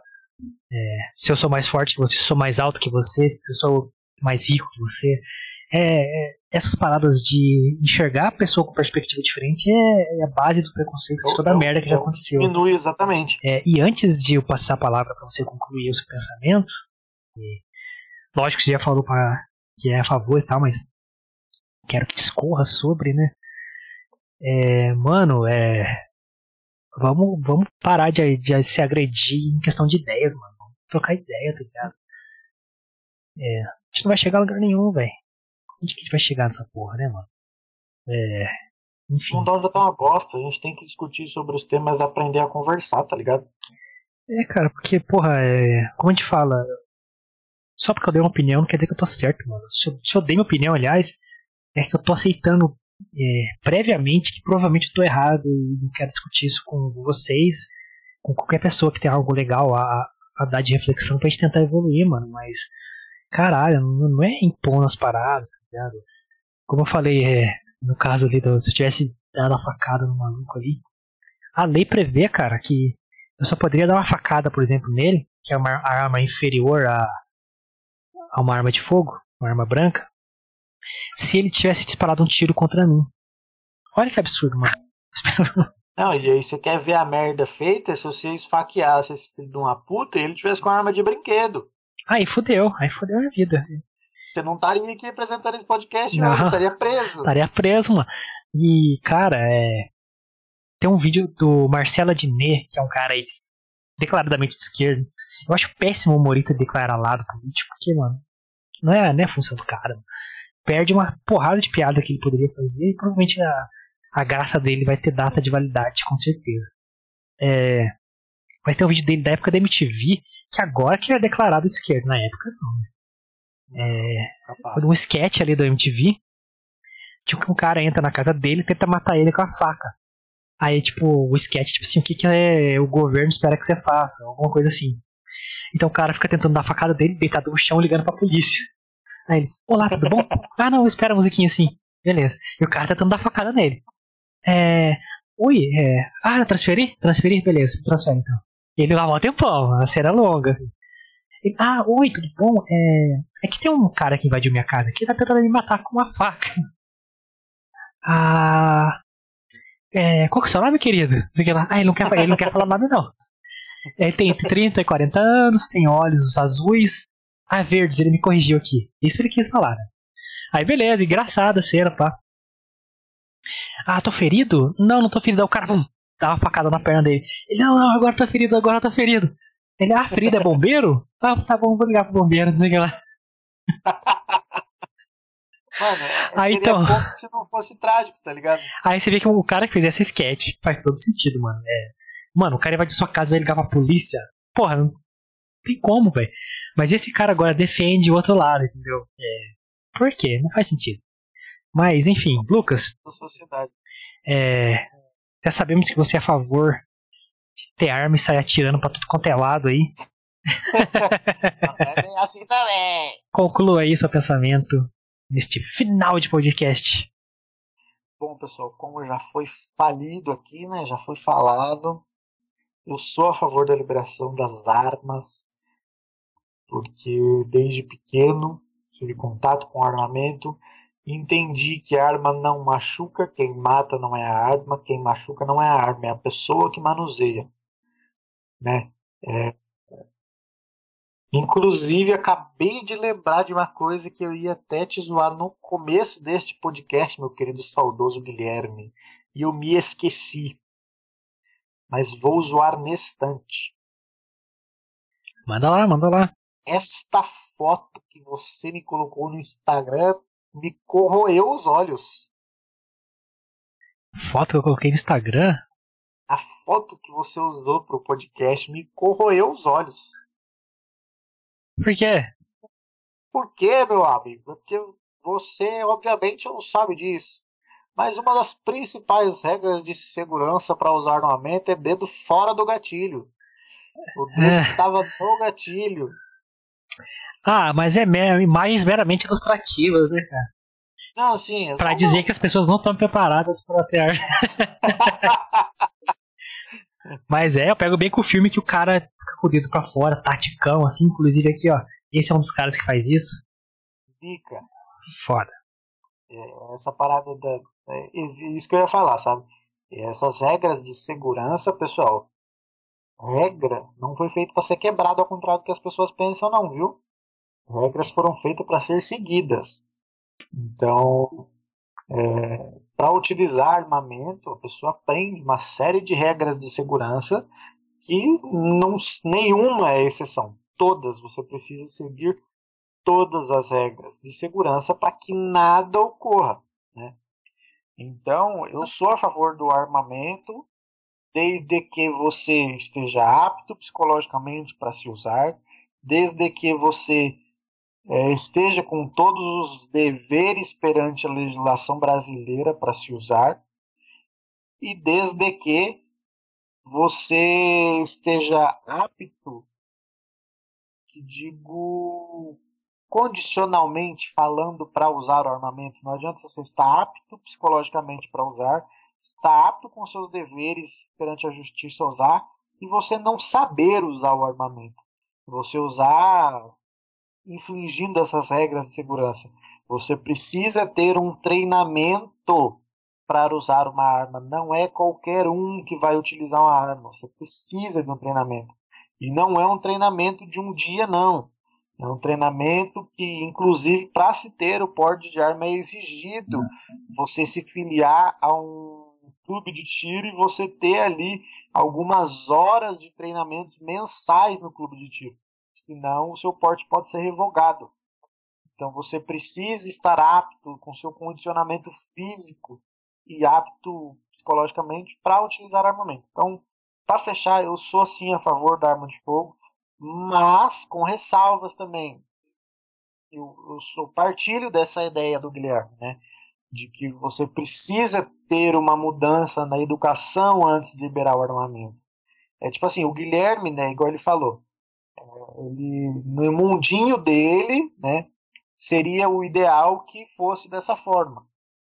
Para mim, Lucas, a minha opinião, eu sou a favor do porte de arma em qualquer jeito possível mas com essa ressalva de que eu entendo que não vai resolver o problema se não tiver uma educação por trás, se não tiver um apoio social por trás disso. Só liberar o porte de arma não vai resolver o problema. Então eu, eu sou sim a favor da liberação da posse do porte de arma em qualquer, de qualquer maneira. Mas se tiver uma educação por trás, um apoio social por trás disso, vai melhorar ainda mais a utilização do armamento pela população. Não sei se vocês conseguiram me entender. é, isso, porra, libera uma discussão gigantesca aí. Tem muita coisa pra falar disso. Por exemplo, é, falar só da educação sobre coisas que precisam mudar. É, se o processo ali para ter armas ele tá correto, precisa ser mais rígido, precisa estudar o histórico do cara de comportamento, por exemplo. Hoje em dia você consegue fazer isso. Você tem tecnologia para isso. Ninguém tá fora da internet hoje. Você pode, por exemplo, obrigar o cara a ter uma vida na internet para você conseguir fazer o estudo comportamental dele. Porque, enfim. Enfim, muita discussão pode ter. Por, provavelmente a gente vai ter outro estalo e trazer esse assunto de volta por outro aspecto. Falar de educação, falar de culturas que já tem isso, qual é a diferença deles para o nosso, quanto eles estão na nossa frente, por que, que lá funciona, por que, que aquilo funcionaria ou não, enfim. Discussão enorme. Abrir aí uma pauta para bastante coisa. É, mas que bom que a gente começou a falar disso de forma, tentando ser um pouco imparcial, falando nossa opinião pessoal, mas entendendo que também não é tão simples, tá ligado? É, eu entendo você que talvez seja contra, é, mas assim, é, tentando colocar essa ideia na cabeça, eu acho que o Lucas até concorda comigo nesse aspecto de que se a maioria quer, infelizmente você tem que aceitar.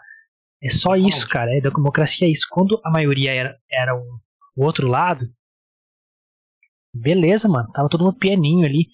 É, eu sempre falo, mano, eu nunca falei um A da porra do Lula ou porra de Dilma até provarem as merdas que tinham feito. Eu falo, não, deixa o cara trampar, mano. Deixa a Dilma trampar, vamos ver o que acontece. Fez merda, aí beleza, provou. Aí sim, mano, eu vou descer a areia com certeza, porque provaram. Obviamente.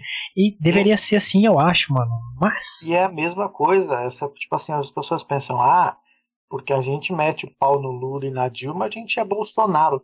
Meu amigo, fuderam. se for provado que o Bolsonaro é criminoso ou cometeu algum crime em relação a esse mandato dele, eu vou descer a, lenha, descer a lenha nele do mesmo jeito que eu falo do Lula e da Dilma, caralho. Com certeza, bandido é bandido, não importa que ela esteja. Né? Exatamente. É, mas, porra, espera.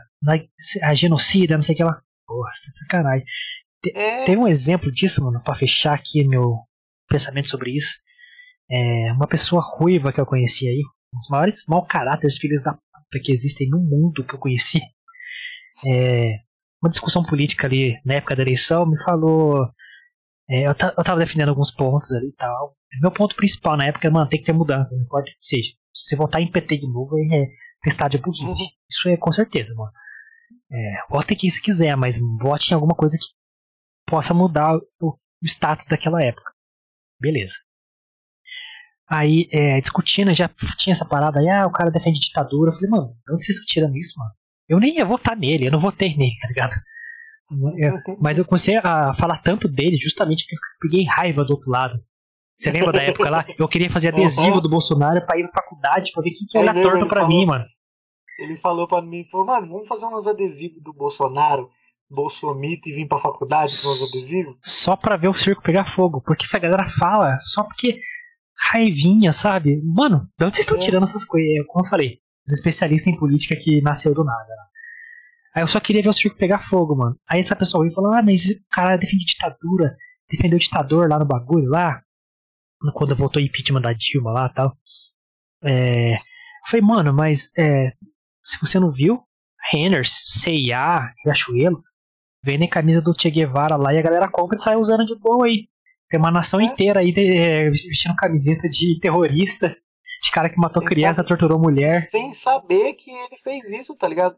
As pessoas compram porque é legal. Porque, mano, eu tenho uma. Eu, eu, eu, de verdade, você aí, não sei quem foi, não lembro agora, que me deu uma camiseta do Che Guevara no meu aniversário de 25 anos. Que cuzão, caralho.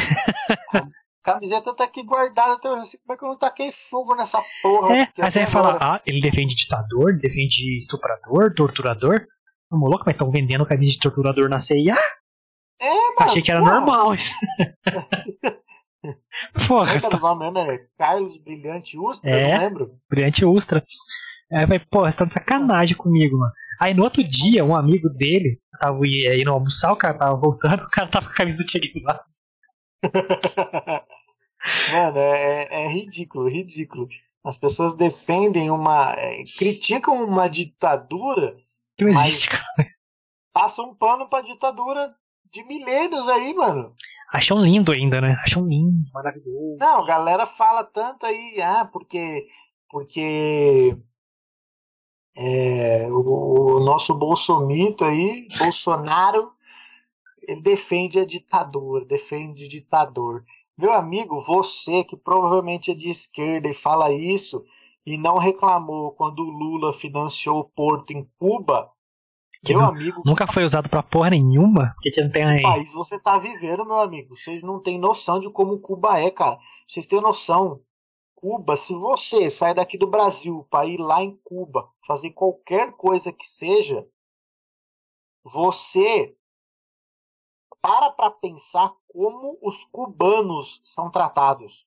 Os caras foram ter internet entra, agora há pouco, velho. Tá Você entra num restaurante para almoçar, se você tá com algum cubano com você, porque você está prestando serviço para uma empresa lá em Cuba, você entra num restaurante para almoçar, o cara fica lá fora. Aí você vai perguntar, pô, mas por que, que você não entrou? Falou, não, porque você tem que ir lá e autorizar a gente entrar. A gente não pode entrar se você não autorizar. Se você vai numa casa, de, num prostíbulo lá em Cuba, os cubanos não entram, nem vão se autorizando.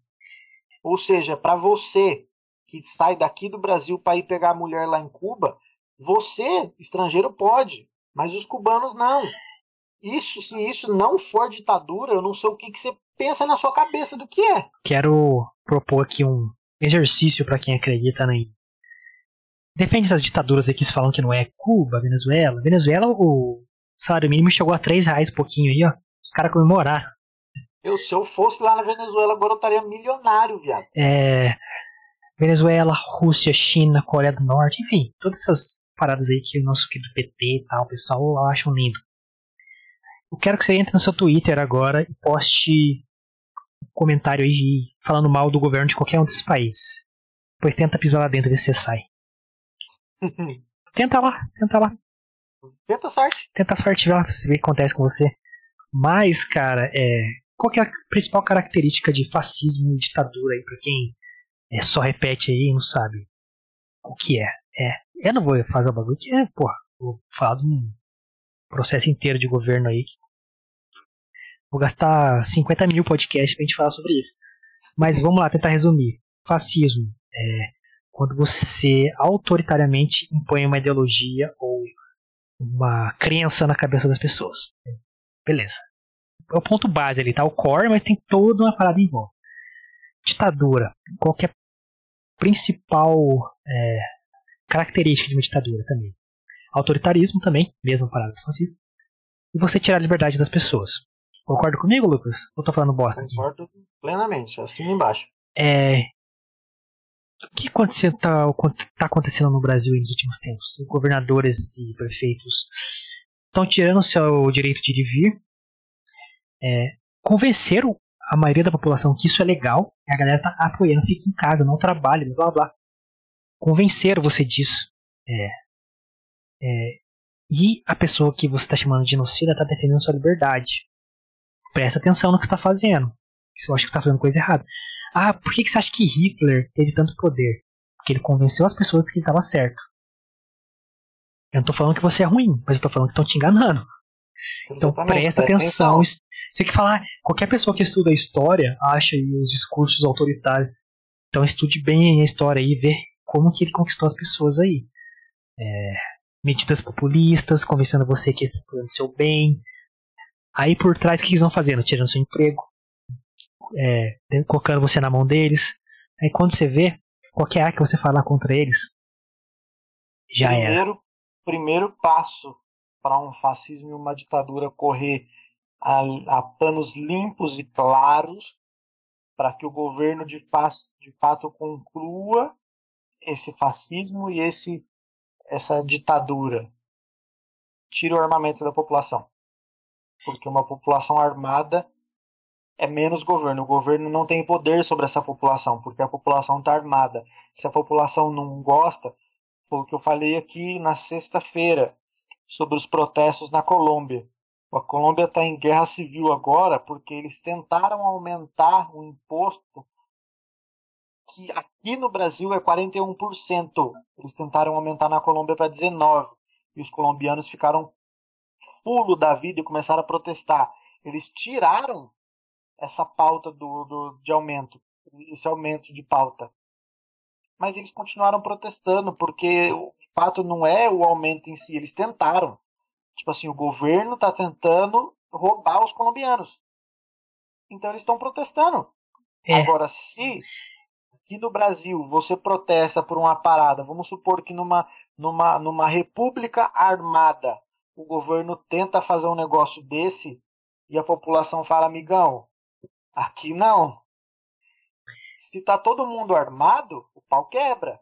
Se tá todo mundo desarmado, o governo se sobressai. É, é, é, a lei do mais forte pro mais fraco. É, é o último recurso, na verdade. Mas assim, é, o primeiro tá passo é o quê? É de colocar na sua mão. Por que, que os exércitos movimentaram tanta gente naquela época lá? Por que da, do nazismo? O Partido Socialista tomou conta, botou o povo na mão dele, economicamente. Mano, ou você luta na guerra, ou você não vai ter dinheiro para sua mulher que ficou lá, para seu filho, pro futuro do seu filho. O que você vai fazer, mano? Você vai pra guerra, mano, porque o dinheiro também aperta, tá ligado? Então, se você ficar na mão do governo e o governo precisar de você pra alguma tramóia fodida, você vai, mano. Você vai. Você não tem opção. Você não tem opção. Você não tem liberdade. Você não tem dinheiro. Você vai fazer o quê? Você está na mão do governo. Então, cuidado, não fique na mão do governo. Cuidado com esses caras que estão tirando seu direito de viver. Ah, tem pandemia, sei lá. Eu sei, mano. Mas, velho, você não, ninguém pode tirar seu direito de viver. É, tem que. Eu, eu apelo pro bom senso das pessoas e tal. Se não tiver, mano, é problema delas, tá ligado? É, como o Léo Lins fala no, no, nas piadas dele. Mano, se essa galera que tá saindo é, tá extrapolando, tá ligado? Não, tem cara que sai pra trampar, não sei o que lá, tem galera que tá aglomerando porque os filhos da puta mesmo. Deixa a seleção natural agir, velho. Essa galera vai morrer. E é. É, a próxima geração vai ser mais inteligente, tá ligado? Não, e fica aquela parada de tipo assim, olha pra, olha pra vocês verem, galera, pra vocês terem uma noção de como é um bagulho meio hipócrita por parte dessa mídia que prega esse tipo de coisa para você. Eles falam para você ficar em casa. Primeiro eles falaram assim: o uso de máscara é, cai ali 80% de chance de infecção. Aí depois eles mandam vocês ficarem em casa. Mas, pô, se a máscara diminui 80% do, do, de, do, da porcentagem lá de infecção, você tem que ficar em casa para quê mesmo? E eu tô usando máscara e você tá usando máscara, a, a, com, talvez a porcentagem que a gente se contamine é mínima por que, que eu preciso ficar em casa? É, eu vou nem entrar nessas hipocrisias que é tantas, velho. Tantas, tantas. Tá vendo? É, é, é, coisa que é só você pensar um pouco assim. Tô pedindo muito, não. É, Como eu... a gente já falou em podcasts anteriores. Questione. Só isso. Não tô falando é, pra você concordar comigo. Como eu falei, é, nunca vi especialista cientista falar tanta bosta. Porque. feito ultimamente. Porque nada que os caras falam é. Assim, eu acho que. Eu, você não acha nada, meu irmão. Você tem que ter certeza que você é cientista e especialista. Exatamente. Você acha, filho de uma puta? Porque fizeram todos aqueles protocolos idiotas lá. Funcionou? Não. O que a gente vai fazer agora? As mesmas coisas. Lockdown, vamos fechar tudo. Vamos fechar tudo. Funcionou? Não. É, não. Só deixou as pessoas com a imunidade mais baixa, porque não sai o sol, não sai porra nenhuma. É. Aí, beleza. Aí, qual que é a medida revolucionária dos caras? Você tem que sair com duas máscaras agora. Ô, oh, especialista, você é foda pra caralho, Tipo assim, oh, vamos fazer lockdown, vamos fechar tudo. Mano, esses vamos cientistas e caralho, é o caso, cérebro do cara, velho. Ah, beleza. Funcionou, diminuiu a quantidade de casos? Não, então vamos continuar em lockdown, porque Um dia vai funcionar. Porra, você quer me foder, né, mano? Nossa, mano, é, é inacreditável, velho. Mas... Galera, é tipo assim, só, como eu já falei em podcasts anteriores, a minha mãe pegou Covid. Ela quase morreu. Não tô, a gente não tá desmerecendo a gravidade da doença, não é isso. Mas que de fato tem coisa aí que não tá ornando, é aquilo que a gente sempre fala aqui. Questione. Se questione. É, matemática estude. não bate simplesmente. A... É, mano. Bate. Como eu falo, cientista fala, eu acho, ele tem tanta moral quanto eu, que não sou cientista. Porque, mano, achar qualquer idiota acha, velho. Postei um vídeo no Instagram ontem. E dá para ser usado para essa para esse termo que a gente tá falando aqui. O sim, ele é muito óbvio. Qualquer outra coisa fora disso é não. O talvez é não, o não ser é não, o quem sabe é não, tudo é não, porque o sim ele é muito óbvio. Então, tipo assim, um cientista, ele não tem que tem que achar nada, velho. Tem que achar nada, ele é cientista. Tem certeza, ele é cientista, ele é pago pra isso, pra ter certeza. Ciência trabalha. Qualquer parada da ciência é fato, é prova. Exatamente. Caralho, fato. ninguém apresentou prova tem, de nada. Tem opção, tá ligado? E ninguém sabe de porra nenhuma nessa pandemia. É, aí a porra dos cientistas lá de Harvard assinaram, quase 7 mil cientistas, um, um estudo que eles fizeram, falando, mano, a melhor maneira do bagulho é parar é a imunidade de rebanho. O que, que é? Solta a galera que não é grupo de risco deixa a imunidade correr solta, velho. Porque qual é o único fato que deram desde o começo da pandemia? É que todo mundo vai pegar essa porra uma hora ou outra. Assim como a gente pega a gripe, qualquer outro vírus que espalhou aí. Então, mano, é inevitável. Provavelmente todos vão pegar. É que, mano, assassinaram, se falar de genocida aí, as medidas de ficar em casa, de privar a galera de tudo depressão, imunidade baixando, ninguém toma sol, ninguém faz exercício, ninguém faz porra nenhuma. Você acha que isso não, não aumentou os casos? Porque uhum. teve lockdown lá, todo mundo respeitou, eu, eu inclusive. Fiquei em casa aí quase um ano. Aí, mano, você acha que essa galera que ficou em casa, parada, assim, trampando, sentado o dia inteiro, a alimentação foi pro caralho. Exercício também foi pro caralho. Tem que tomar sol, não sei o que lá. Você acha que a imunidade não baixou e quando essa galera saiu, não ficou mais suscetível ao vírus? Lógico que sim, mano. É, é uma, é uma coisa básica de se pensar, mano. Lógico que a gente não tem prova de nada, mas, mano, é bom senso, É, tá ligado? Eu não fiquei em lockdown, pessoal. Não parei, porque eu trabalho na área da saúde. Eu tenho que trabalhar todo santo dia, independente do que aconteça. Eu e minha mãe está todo dia trabalhando nessa pandemia. Já tem aí um, mais de um ano que a gente não para. Né? Então, e a gente está exposto a isso, cara. Só que é aquele negócio, como o Guilherme falou, só tem duas possibilidades de imunização ao vírus: vacina e imunização de rebanho. É, e esse estudo foi totalmente ignorado pelaquela mídia, aquela mídia que a gente conhece.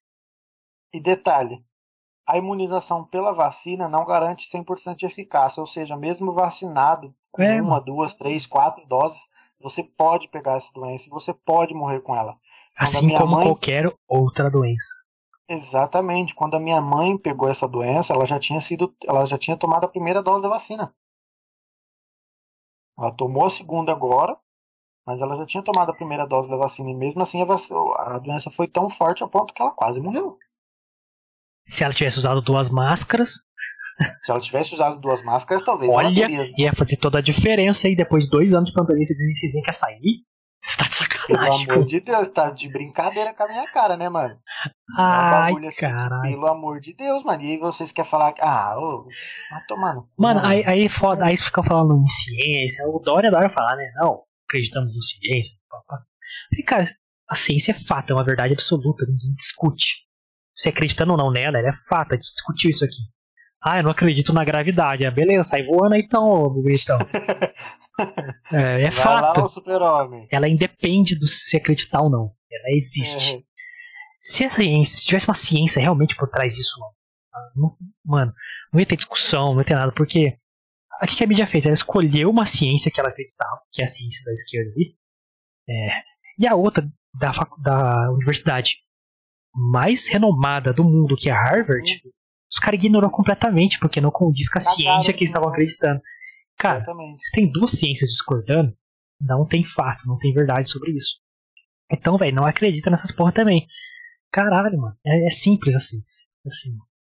Não existe ciência por trás disso. É aquilo, que- é aquilo que a gente vive falando aqui, cara.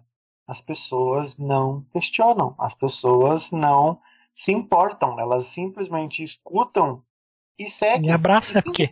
É, porque aquilo- é, confirma uma parada que eu pré-estabeleci que eu acredito. É o famoso viés de confirmação, que é muito perigoso, mano.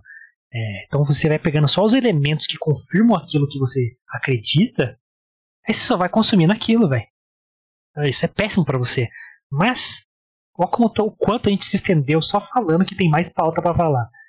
É, eu vou terminar com uma indicação aqui do vídeo recente do Léo Lins, cara. Comentando sobre declaração de alguns humoristas sobre o politicamente correto, que ele entra bastante nesse, nessa parada de, de viés de confirmação, etc. É, assistam, vai no canal dele ali, ele comentou uma frase do Rafael Portugal, que falou que se a piada machuca, não é mais piada. Aí ele questiona isso, tá ligado? De forma genial, que o Léo Lins é genial quando ele vai argumentar. Ele Então, é zica. E ele introduz o tema esquerdisticamente correto. Que não é o politicamente correto, é o esquerdisticamente correto. Se a esquerda aceita, Aí beleza. pode. Aí, Se fere a direita, pode. Agora, se fere a esquerda, aí não é, pode. e ele explica ali e tal, dá embasamento, indica um livro. Assistam lá, é muito bom. Mas vamos encerrar, né, Lucas? Caralho, ó, Vamos, já ficamos aqui, o quê? Duas horas aqui? mais de duas horas já de Tô podcast. com dor na minha nádega aqui já. Então, galera, porra, se inscreva no canal aí, tá ligado? Dá essa força pra nós. A gente tá trazendo temas variados, sérios. Amanhã já é sobre filme, então. é, vamos falar de Um Lugar Silencioso 2 amanhã. Um trailer topzera que saiu aí. Então, se inscreva no canal, é, um like no vídeo, espalha pra galera aí que, que gosta de discutir assuntos mais polêmicos aí. Concorda com a gente? Não concorda? Deixa aí no comentário, pá, manda mensagem pra, pra gente na rede social, arroba milfitapdc, Twitter e Instagram, tá tudo aqui na descrição, linkzinho bonitinho. E você pode seguir o Luquita da galera aí, ó, Patriota, nas redes Pode sociais aí, como é que te segue? Lucas Mignoni com dois i no final, rapaziada. Pode seguir eu no Twitter e no Instagram, que é o mesmo IG aí. Aí Isso só aí. seguir eu lá e mandar um salve lá no direct. Manda um salve pra. Manda, fala que você veio do, do podcast, certo? Pode me seguir aqui também, arroba guimilfita no Twitter e no Instagram, manda um salve lá também. Fala, porra, vem do podcast aí e tal. Vem do Spotify, vem do YouTube. É, você do Spotify, brigadão por estar consumindo nosso conteúdo aí, feito com todo carinho, sem nenhum recurso. Certo? É, e vai pro YouTube, dá aquela força pra nós. Você tá assistindo no YouTube. Valeu pra caralho por mais um podcast. E esteja com nós aí amanhã às nove da noite para mais um podcast. Que estamos no ar quando? Segunda a sexta às nove da noite, certo, Lucas? Exatamente. Segunda, sexta, às nove da noite, estamos aqui ao vivaço para falar com vocês. Bom, galera, valeu. Nos vemos amanhã então. Tamo junto!